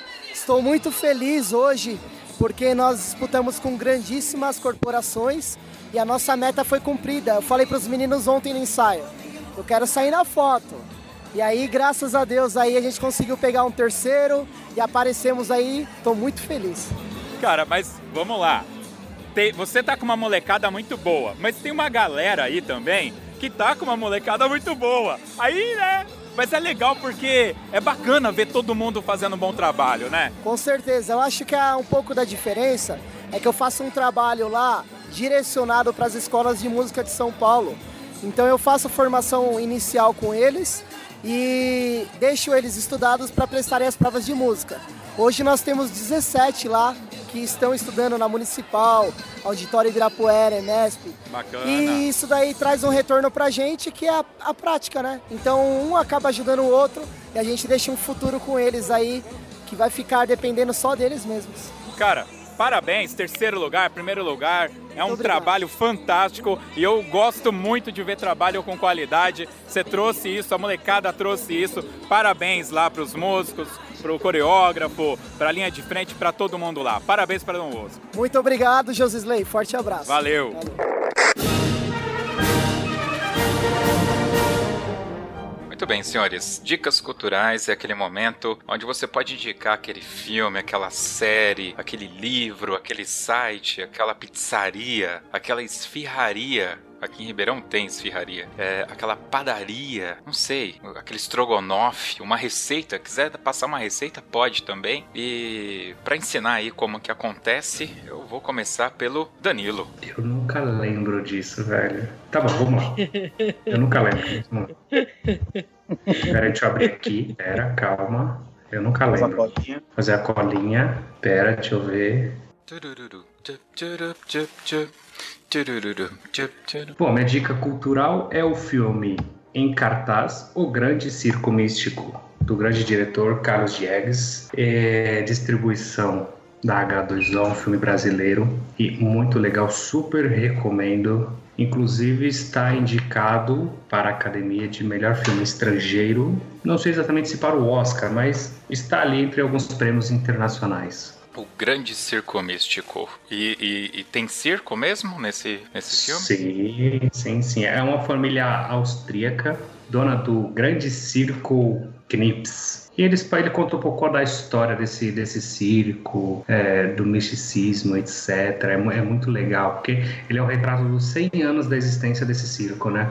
Legal. O Grande Circo Místico. Muito bem. Vamos lá agora então. Mariana, qual que é a sua dica cultural? A minha é um livro. Olha só. Domínio do Movimento. Muito interessante. É, no primeiro podcast que, que eu gravei com você, eu já tinha indicado o Laban, né? Para quem tá estudando. E esse é, fala especificamente de exercícios do corpo no espaço, sensibilização, é, expressão facial, expressão corporal. Então, assim, tudo que tem a ver para quem trabalha com a parte artística de coreografia. É muito interessante, muito. É o domínio do movimento, de Rudolf Laban. Leiam, sensacional. Estudem.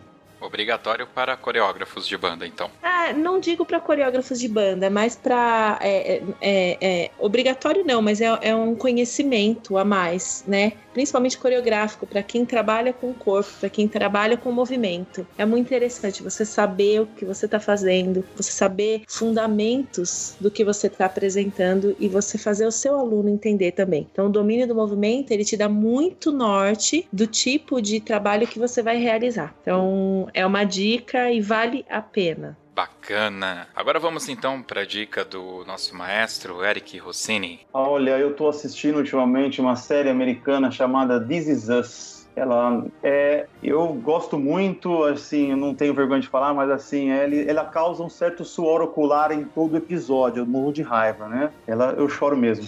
Então, é uma série americana da NBC, se eu não me engano. Sim. Né, uma super premiada, você deve assistir, né? Não sei se já foi, foi alguém já deu essa dica, mas eu já estou acompanhando, né, eu baixo a, o episódio atual sempre, eu estou sempre assistindo porque é maravilhosa, tá na terceira temporada já. Então, quem tiver a oportunidade de procurar na internet, que não é tão fácil acesso, que não tem na Netflix, chama This Is Us. Se não me falha a memória, ela está disponível no Fox Play para quem tem acesso. Essa série, cara, eu choro em todos. Se eu assistir já uns 20 capítulos, eu chorei em 23, porque misericórdia, cara. É muito boa, cara. É muito é boa. emocionante. Mesmo e, e aborda a vida humana, né? Assim, não, não tem nada em especial, não tem efeito especial, a não ser um, um assim, aquele de volta para o futuro o tempo todo, né? Você nunca sabe, talvez, nunca sabe não, né? Você fica entre o futuro, o passado o tempo todo, né? Então, é, ela é muito, muito gostosa, muito agradável e divertida ao mesmo tempo, além de ser um drama sensacional, né? É, a sinopse oficial fala que conta a história de três pessoas que estão comemorando, acho que 30 anos no mesmo dia, 35 na realidade, né? 35 anos no mesmo dia e mostra a, a conexão dessas três pessoas. E o que ó, o Rossini, ele assistiu, é, naquele momento do hospital que o pai tá vendo os filhos nascendo, que é o final do primeiro capítulo, eu não sei porque se eu dormi eu desliguei ali. Então aquele xiste, eu não peguei o xiste. E quando eu assisti o segundo capítulo direto, eu explodiu minha cabeça. É uma série fantástica. Assistam, por favor, façam esse bem para vocês. Muito bem, e depois que vocês chorarem com This Is Us, eu vou indicar uma série do Netflix, original Netflix, que tem um nome ridículo chamada Pompidou. Cara, essa série, ela é surreal, assim, ela é muito boboca. Ela remete muito a Mr. Bean, é, Chaves, Chapolin, é, é, essa, essas séries mudas, né? Essa, esse humor mudo. Ele, o personagem Pompidou, ele não fala, ele, ele, ele faz grunhidos.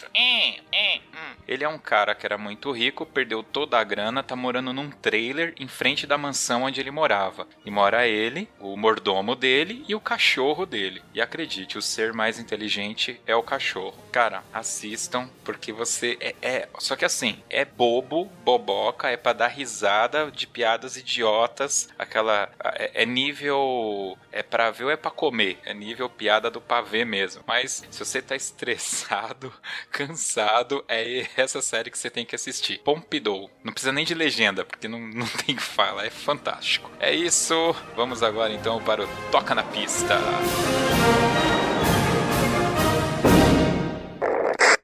Pessoal, eu tive a honra de encontrar aqui no em Nazaré Paulista o maestro Gabriel Ferreira. Aqui tem escrito Pereira. É Ferreira ou é Pereira? Ferreira dos Santos. Ferreira dos Santos. Escreveram o teu nome errado aqui, maestro. Não Olha tem, lá. ó. Não tem problema. O Pereira, É meu, Pereira é meu amigo. então tá tudo certo.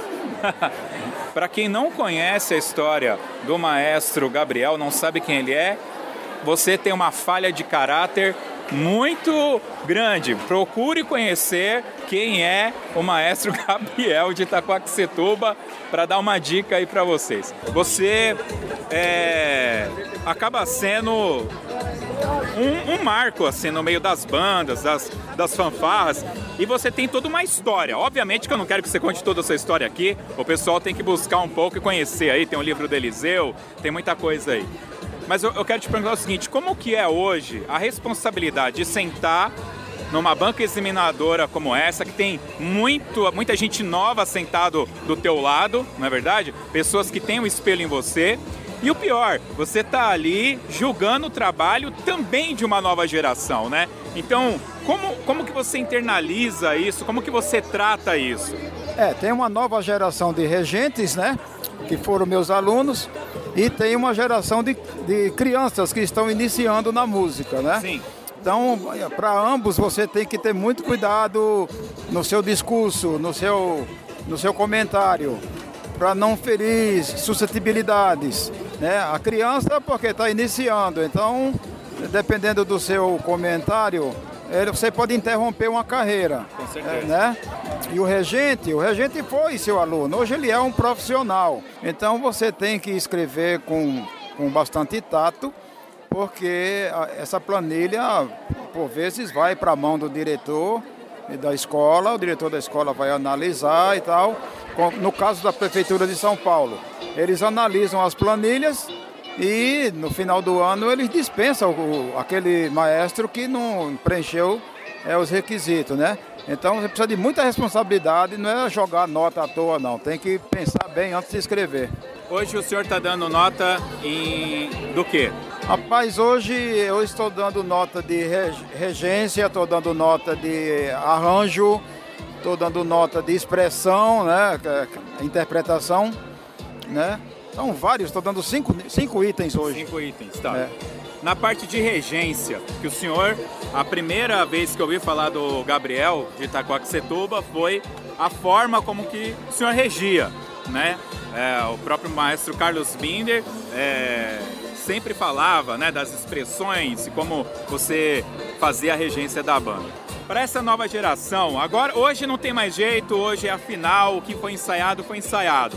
Mas para a temporada 2019, para que eles evoluam nessa parte de regência, qual dica o senhor podia deixar para eles? Olha, meu amigo, é o seguinte: até Stravinsky, é, o maestro era um metrônomo humano, ele marcava compasso. Do Stravinsky para frente, então o maestro ele passou a ter um papel bem acentuado na frente da banda. Então ele, ele trabalha muito na interpretação da peça. né? Então, quando você vai num teatro, você vai eh, assistir uma orquestra tocando, então você tem que se inteirar da história da música. Então, eh, toda música tem uma história, né? Então, eh, baseado nisso, o regente eh, ele dá um, ele faz um formato de expressões, né? Que faz lembrar a, aquilo, faz você remete o ouvinte a, a, aquela a história daquela música. Então, você acha que essa nova geração, esses novos regentes de banda e fanfarra, eles precisam buscar cada vez mais isso, mais a expressão da representação da história da música Exatamente. através dos seus conjuntos? Exatamente, até porque hoje em dia, com o advento da informática, é, ficou é, menos difícil para o cara é, é, se informar, o regente, né, para ele buscar ilustrações.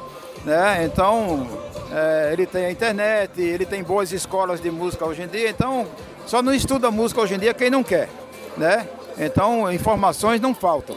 Né? Se o camarada não quiser frequentar uma escola assim, o cara, pela internet mesmo, o camarada é, segue algumas, alguns conselhos, algumas, algumas aulas, é, alguns vídeos, né? E ele vai se aprimorando. Né? Legal. Maestro, muito obrigado por esse bate-papo curto aqui. Isso. Lembrando que você está me devendo uma entrevista, porque você Parei. tem muita história aí para contar. Ah. Então, ó, vai dirigindo esses carros aí direitinho, não fica arrumando briga, porque a gente tem que bater um papo aí. Depois você arruma a briga. É, e tem que fazer uma entrevista só com causos. Qual com causos? causos, causos das bandas. Nossa, aí você vai se divertir bastante. Com certeza. Obrigado, maestro. Meu Valeu. Prazer. Pessoal, durante todo o ano eu fui visitar alguns campeonatos, participei de aí de alguns campeonatos e de repente eu percebi que tem uma figura. Sabe, sabe quando você olha pra uma banda e fala, eu conheço aquele cara? E aí você olha em outra banda, eu conheço aquele cara? Então, eu resolvi me conversar com aquele cara, que é o. Como é o seu nome? Fran, cara. É o Fran Sinaldo, mas todo mundo conhece como Fran. Vamos lá, eu vi você no Arroda, na Fanfarra. Na Fanfarra. Na Banda Marcial. Na Banda Marcial. Na Em banda, São Caetano. Na São Caetano. E em Itapevi. Não, Itapevi tem um parecido, brother, que é o que, mas já fiz os trampos lá também, já toquei com a galera de lá. Já fiz os trampos lá com o pessoal. É aquilo que eu falei, é o... Bom, se eu contei direito, nos meus cálculos, você toca corneta. Não, eu toco sax, eu toco trombone, eu toco cornetão, eu dou umas arranhadas no piano que eu comprei, tem no- na sala da minha casa. Tem o birimbau, tem uma série de instrumentos, porque a música faz parte da minha vida, desde sempre. Cara, vamos lá. Mas onde você arruma tempo pra ir em todas essas bandas, cara? Eu tenho meu final de semana. Eu trabalho de segunda a sexta e sábado e domingo é minhas músicas. Ah, mas e a família, Fran? Me acompanha. Vem. Hoje foi um caso assim extraordinário que eles não puderam vir mais sempre e me acompanham. Eles gostam, eu faço eles gostarem. E eu tô nisso mais de 30 anos já. né? Tenho 39 anos. De pista, esse negócio, uns 30 anos já. Caramba, bicho. É. E, e faço por prazer, como se fosse o primeiro concurso, cara. Todos os concursos que eu venho é como se fosse o primeiro. Eu achei Adrenalina. fantástico. Eu achei fantástico, cara, porque você, acho que pelos dreads, né, você chama atenção. E fica marcado. É, você é alto, você tem o quê, 1,90? 1,90. 1,90. Então aquele cara grandão de dread lá no meio de uma banda, não é toda banda que tem um cara grandão de E me dread. falaram, eu gastei dois minutos pra sair de São Caetano, me trocar pra entrar com o Armando a fanfarra. Meu Deus do céu, cara. Então é, é por isso que eu achei que você era gêmeo. Não, Então tá certo. Mas é tudo isso pelo amor à música e que essa aí, ó, meus filhos, filhos seus filhos, outros filhos, que não deixe isso você acabar. Legal, legal te conhecer, Fran. Foi um prazer, viu? A gente vai se ver aí. Com certeza. Com certeza. Com certeza. Vamos Valeu, Tem muita, tem valeu. muita lenha pra tocar ainda aí, ó. Com certeza, valeu, cara. Valeu, grande abraço.